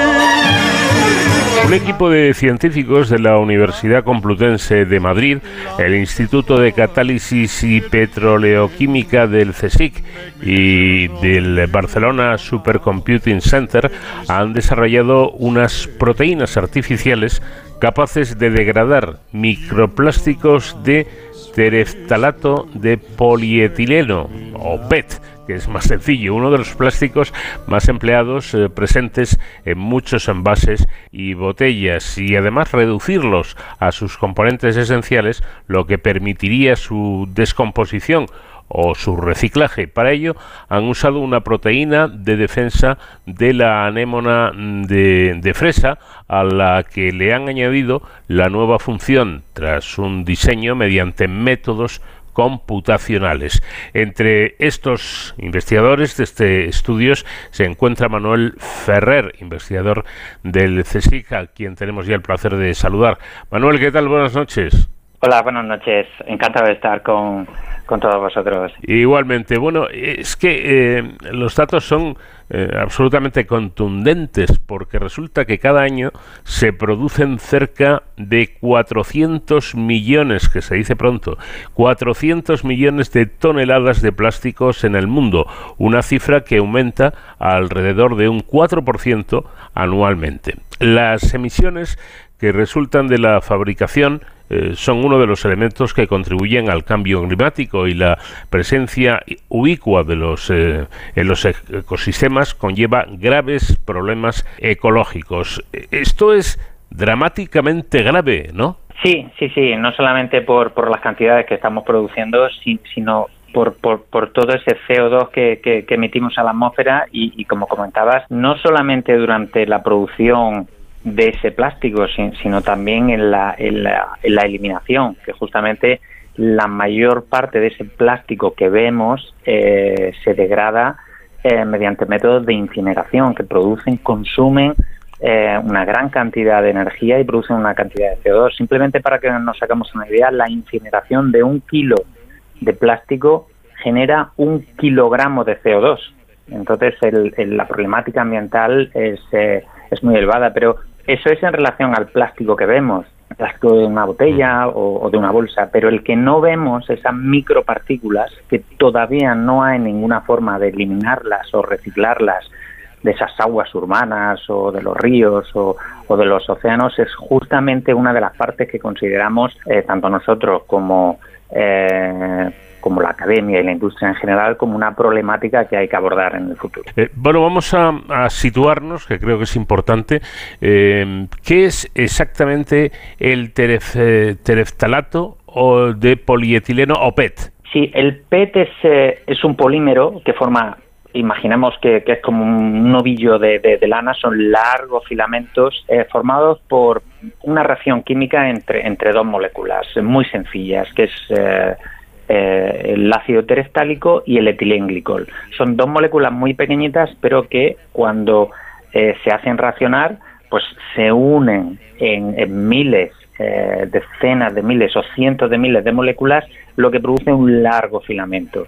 Y ese largo filamento, pues al final es lo que forma un plástico, o incluso en, nuestra ropa el, los, eh, los poliésteres, por ejemplo, pues eh, justamente se encuentran, se encuentran ahí. Entonces, la estructura química, ese polímero o esas moléculas cuando se unen forman una estructura química que es muy estable y es muy difícil de degradar y, es justamente eh, pues por, eso se utilizan métodos químicos o, la incineración para, para, poder romperlo otra vez en esas moléculas pequeñitas que, no son no son perjudiciales. Hay un problema, eh, creo yo, que he añadido y es que mm, este elemento, el PET, supone ya más del 10% de la producción global de plásticos y su reciclaje es escaso y poco eficiente. Sí, sí, sí. De hecho, hay otros tipos de plásticos, eh, como el polietileno eh, o el polipropileno, por ejemplo, que se utilizan cuando, cuando vemos un coche, pues esa, ese material que tienen los asientos dentro, pues es otro tipo de plástico que es incluso más difícil de, de, degradar. En el caso del PET, pues vemos que cada vez, cada vez se, se, se está incluyendo más en, en, nuestro día a día, en los productos que, que utilizamos y que eh, tanto en las tiendas como en, los textiles y, demás, pero muy difícil de degradar por lo que comentaba anteriormente. Es, eh, la unión entre esas dos moléculas que lo constituyen es muy estable y para degradar ese plástico lo tenemos que hacer un poco moldeable, tenemos que calentarlo a temperaturas de alrededor de 70 grados. Imaginemos, por ejemplo, una botella, una botella de plástico que es muy resistente, dependiendo del, del material o, de los aditivos, pero en realidad es, un material muy fuerte y entonces para degradarlo eh, mediante métodos enzimáticos que son eh, mediante enzimas que degradarían justamente esos, esos enlaces químicos que unen estas dos moléculas pequeñitas, para que lo puedan hacer, esos filamentos o ese plástico tiene que estar muy eh, moldeable y hay que calentarlo a 70 grados, lo cual a su vez conlleva pues eh, un consumo energético, una mayor producción de CO2 y luego que la mayoría de enzimas que podrían degradar ese plástico, que se conocen como PTASas, la mayoría no son estables a 70 grados. De hecho, hay solo unas pocas que, se podrían utilizar a nivel industrial. Entonces, el diseñar nuevas PTASas, enzimas que, eh, que degraden plástico a una temperatura, a una temperatura ambiente, por ejemplo, pues es uno de los eh, retos actuales en, en que abordar para el reciclado de plástico. Eh, quisiera que nos hablara un poquito más de esa enzima, em, que no sé qué tiene que ver en, en, todo esto y cómo funciona. Esta proteína básicamente es eh, la anémona, como ya sabemos, eh, pues intenta defenderse de, los predadores y entonces lo que produce es una serie de, venenos. Una, uno de estos venenos es esta proteína que, lanza como, como con un sistema tipo arpón y lo que hace básicamente es, esta molécula es que cuando ve la membrana de, un organismo que, quiere matar, entonces se agrupa en forma de, de ocho unidades para hacer un agujero ese agujero entonces eh, penetra en la membrana de, un organismo que quiere matar y entonces a partir de ese hueco, una vez que, se incorpora ese hueco en la membrana, eh, por ejemplo, pues entonces eh, genera huecos por donde sale todo el material que, tiene ese organismo y entonces lo termina matando. Nosotros lo que, lo que pensamos es, ¿por qué no aprovechar la estructura de esta proteína en forma de poro o agujero pensando en, en que a través de ese poro o, ese agujero podrían actuar como embudos o trampas naturales para recoger las pequeñas partículas de plástico que contaminan nuestras aguas. Es decir, aprovechar, justamente pensamos que sería un buen modelo de estudio porque la capacidad de, unirse en ocho unidades para formar un poro o un agujero, pues podría, podría utilizarse para filtrar a través de ese poro eh, justamente las partículas de plástico que se encuentran en nuestras aguas eh, urbanas o residuales o, en los ríos y mares para justamente degradarlo. El problema es que esa proteína puede filtrar esos plásticos, pero no, no sabe cómo cortar ese plástico y por eso tuvimos que recurrir a las técnicas de eh, computacionales con la ayuda de superordenadores. Sí, precisamente su colega Víctor Guayar dice que lo que hacen ustedes es algo así como añadirles nuevos complementos a una herramienta multiusos para dotarla de otras eh, funcionalidades diferentes.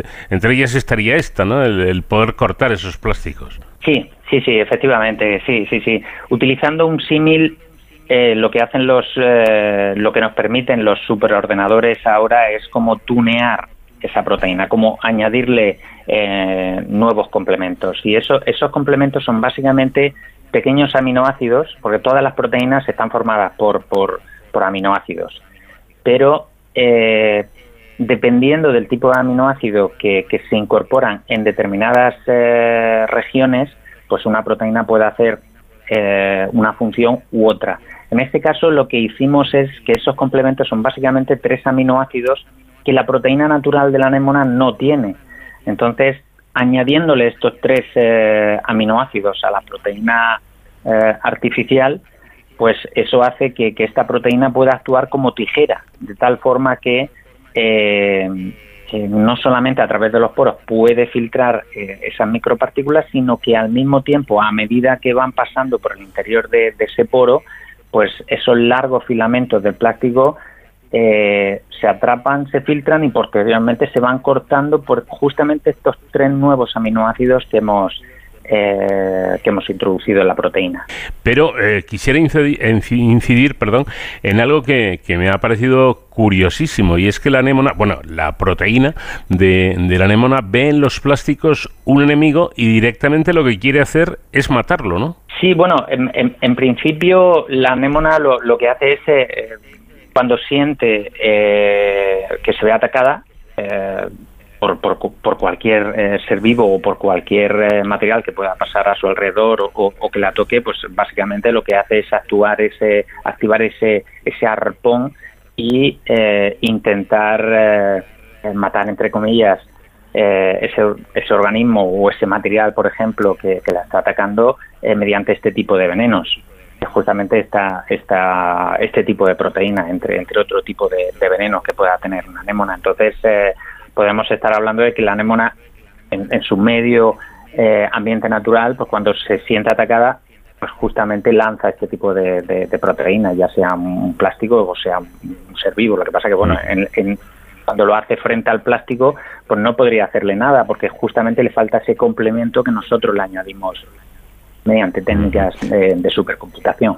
Bueno, hemos hablado de que en este eh, trabajo em, participa y creo que tiene eh, un papel muy importante eh, esos grandes superordenadores del Barcelona Supercomputing Center. ¿Cuál es la, cuál es la función de, de este centro, de estos ordenadores tan potentes? Sí, el grupo del profesor Víctor Guayar en el Centro de Supercomputación de Barcelona lo que eh, disponen son de herramientas, de algoritmos eh, que nos permiten profundizar en la estructura de una proteína y encontrar eh, justamente regiones o zonas en la estructura de, esa proteína donde se puedan acomodar determinadas moléculas que nosotros queremos transformar o degradar. Imaginemos, por ejemplo, el PET, eh, como he comentado anteriormente, este PET está formado por dos moléculas eh, que cuando están separadas pues son pequeñitas, pero, pero cuando reaccionan eh, se vuelven filamentos. Entonces lo, que hacemos con en la colaboración o lo, que se realiza en el, en el centro de supercomputación básicamente es encontrar una región donde esas moléculas que conforman el plástico pueden acomodarse en la estructura de la proteína, en ese poro que forma la proteína, y cuando encuentra que esa, eh, esa posición ese hueco donde se puede acomodar, entonces lo que hacen es introducir eh, eh, mutaciones en esa, en, esa, en esa zona hasta encontrar qué mutaciones permiten cortar justamente esa molécula. Y, es justamente aquí donde, donde radica la, la base de, todo el, el, desarrollo. Es como si, si, si tuviéramos un puzzle y a través de técnicas de, de supercomputación encontráramos justamente la zona donde esa pieza que falta pudiera, pudiera eh, acoplarse. Y es justamente ahí lo que nos, nos permite transformar una proteína que no degrada plástico en otra proteína que sí, sí lo hace. Esas mismas técnicas computacionales podrían emplearse no solamente para que esa proteína degradara plástico, sino también otro tipo de moléculas, porque básicamente pues sería cambiar esa pieza del puzzle que estamos buscando dónde, dónde incorporar, pues eh, eh, podría hacerse nuevamente con, técnicas de, computación. De hecho, valoramos la posibilidad de que esta proteína de anémona pueda utilizarse también para degradar otro tipo de compuestos, tipo nylon, por ejemplo, simplemente diciéndole al superordenador que nos busque otra región de la proteína donde ese tipo de, de moléculas que ahora queremos degradar podría, podría meterse, entre comillas. Bueno, pues curioso y desde luego altamente interesante el que pueda tener también otras eh, utilidades. Lo cierto es que los resultados indican que esta nueva proteína es capaz de degradar micro y nanoplásticos de PET con una eficacia entre 5 y 10 veces superior a las de la PTH. Eh, eh, la diferencia es grande, ¿no?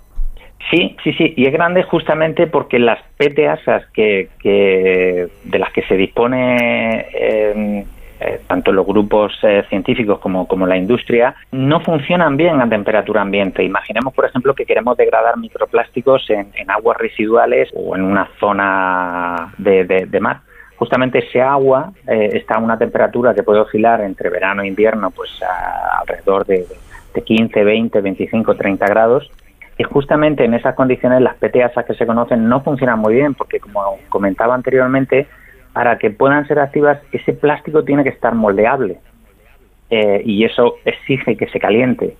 Eh, por eso funcionan tan mal a temperatura eh, ambiente. En este caso, la proteína de la anémona, como es, como es una proteína que está acostumbrada a trabajar y a ser estable en una temperatura normal donde, donde vive la anémona, en, en un sistema de temperatura eh, ambiente, eso hace que la proteína esté muy adaptada a trabajar a baja temperatura, una temperatura que pudiéramos considerar eh, temperatura ambiente, por, por decirlo, y eso hace que la efectividad de esta proteína para degradar estas partículas sea más eh, sea mayor que una PTasa normal. Además, con una diferencia, porque una PTasa normal degrada plástico no filtrándolo a través de un poro, porque no tiene poro, sino que funcionan por poner un símil, como un datáfono con, donde pasamos una tarjeta de eh, una, una, tarjeta de crédito, es tienen como una ranura en, en una de las eh, en la superficie, de forma que el plástico va pasando como si, si fuera una hendidura.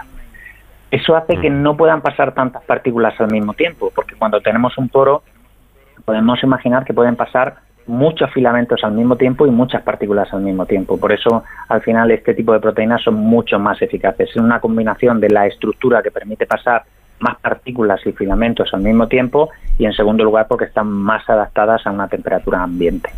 Bueno, también señalan ustedes que otra ventaja de la nueva proteína es que se diseñaron dos eh, variantes según los lugares de colocación de los nuevos aminoácidos. ¿Cómo funcionan esas dos variantes? Sí, eh, eh, justamente lo que comentábamos eh, antes, el uso de superordenadores nos, nos permite encontrar distintas zonas donde puedan degradarse esos plásticos. Es como si tuneáramos esa proteína y entonces al final encontramos dos regiones. Es como si, si, tuviéramos un, un, poro o un embudo y entonces al final pudiéramos incorporar eh, esos tres aminoácidos que cortan el plástico, eh, haciendo el símil otra vez del embudo, pues al comienzo del embudo o al final. Eso nos permite que dependiendo de la zona, el plástico entre o esas micropartículas entren de una forma u otra y entonces en, un, en, en, una de las posiciones nos, nos permite degradar el plástico en su totalidad hasta las dos moléculas iniciales que, que se utilizan en la industria para formar el plástico, con lo cual pues no habría ningún problema, sería totalmente eh, degradar un plástico en su totalidad. Eh, con lo cual, bueno, no existiría ya ningún problema ambiental y esas, esas, esas moléculas no son tóxicas, entonces no, no habría ningún problema. En la otra zona donde se ha colocado nos permite degradar esa partícula no hasta las moléculas iniciales, sino hasta un intermedio que es justamente el más adecuado eh, para la industria eh, para, para, para reciclar en la industria ese plástico. Es decir, podríamos utilizar estas partículas para producir ese intermediario y eh, directamente la industria podría volver a, formar plástico a partir de esas micropartículas. Es decir, es como si hubiera dos posibilidades. Una posibilidad es, por ejemplo, utilizar una de las variantes para, por ejemplo, eliminar las partículas en aguas residuales eh, sin, problema ya y, que, el agua salga totalmente limpia y sin partículas. Y la otra posibilidad es hacer un reactor cerrado donde entraría ese agua con las partículas y a partir de ella volver a hacer una botella de plástico. Eso no, nos permite una versatilidad. Claro. Entonces, ¿cada una de las variantes da lugar a diferentes productos? Sí, sí, sí, efectivamente. Sí, sí. Y por último, el, el diseño actual, el que ya tienen, podría tener aplicaciones inmediatas.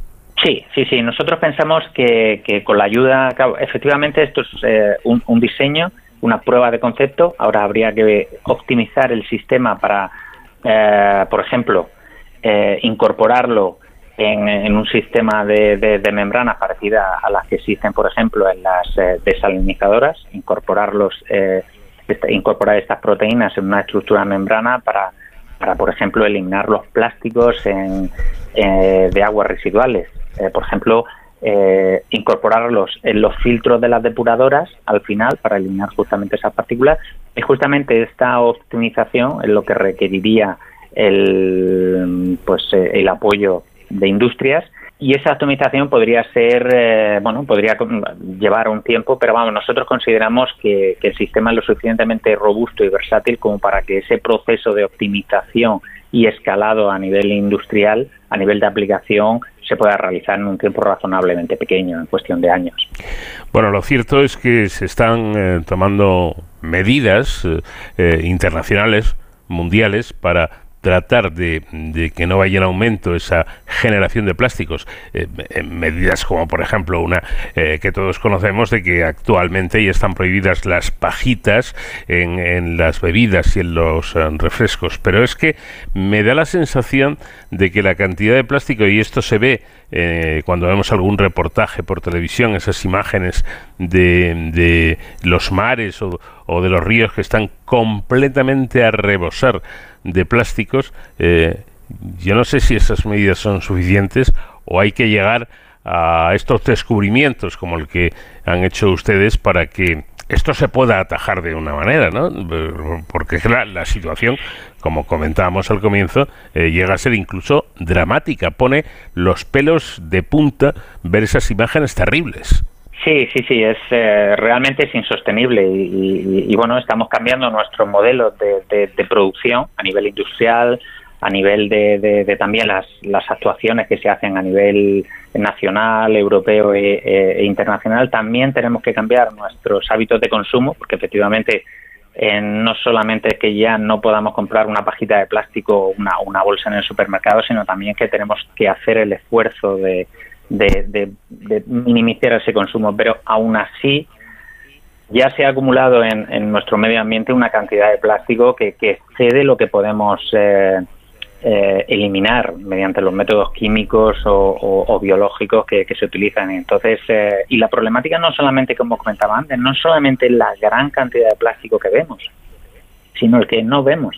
Porque justamente todo ese plástico, aunque, aunque, aunque pensemos que se puede eh, se puede coger o eliminar, incinerar o, transformar, todo ese plástico que, que, vemos al final se termina degradando y formando micropartículas que, que, acaban en el medio ambiente y que no vemos. O sea, el ojo humano tiene una capacidad de ver partículas con, con, un tamaño que es superior a 0,1 milímetro, pero la mayoría de, de las partículas de plástico que se van produciendo en el medio ambiente por degradación de esas bolsas o esas botellas que, no vemos tienen ese un tamaño inferior a lo que vemos. Entonces, nuestros mares o ríos se terminarán llenando de, ese tipo de partículas. De hecho, nosotros ingerimos cada año de media lo que es lo que equivaldría a 0,5 gramos de eh, 0,5 miligramos de, de, microplásticos, lo cual equivale al tamaño de, una, de, un medicamento pequeño. Entonces,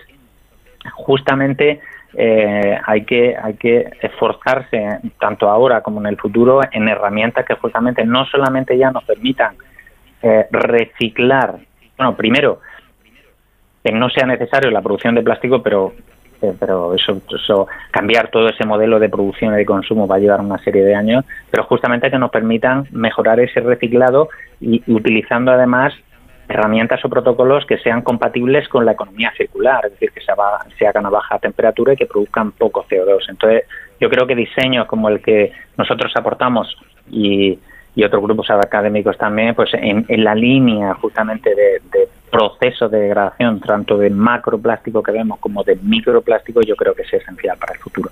Pues ahí está el trabajo de los eh, investigadores para luchar contra este problema realmente grave de, esa cantidad de plásticos que no solamente contaminan, sino que es que, como nos está indicando nuestro invitado, ya nos los comemos directamente, con lo cual el, asunto es más grave aún si cabe. Manuel Ferrer, miembro del equipo de este trabajo científico del CSIC. Muchísimas gracias por habernos atendido y enhorabuena por su trabajo. Nada, muchas gracias y, y encantado.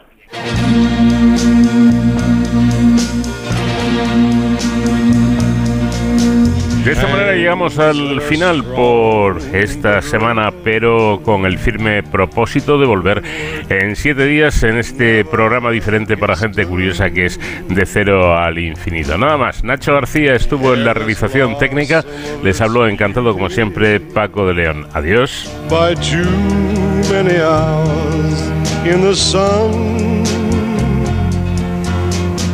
Eyes that show some disappointment. And there's been quite a lot in my life. She's the foundation.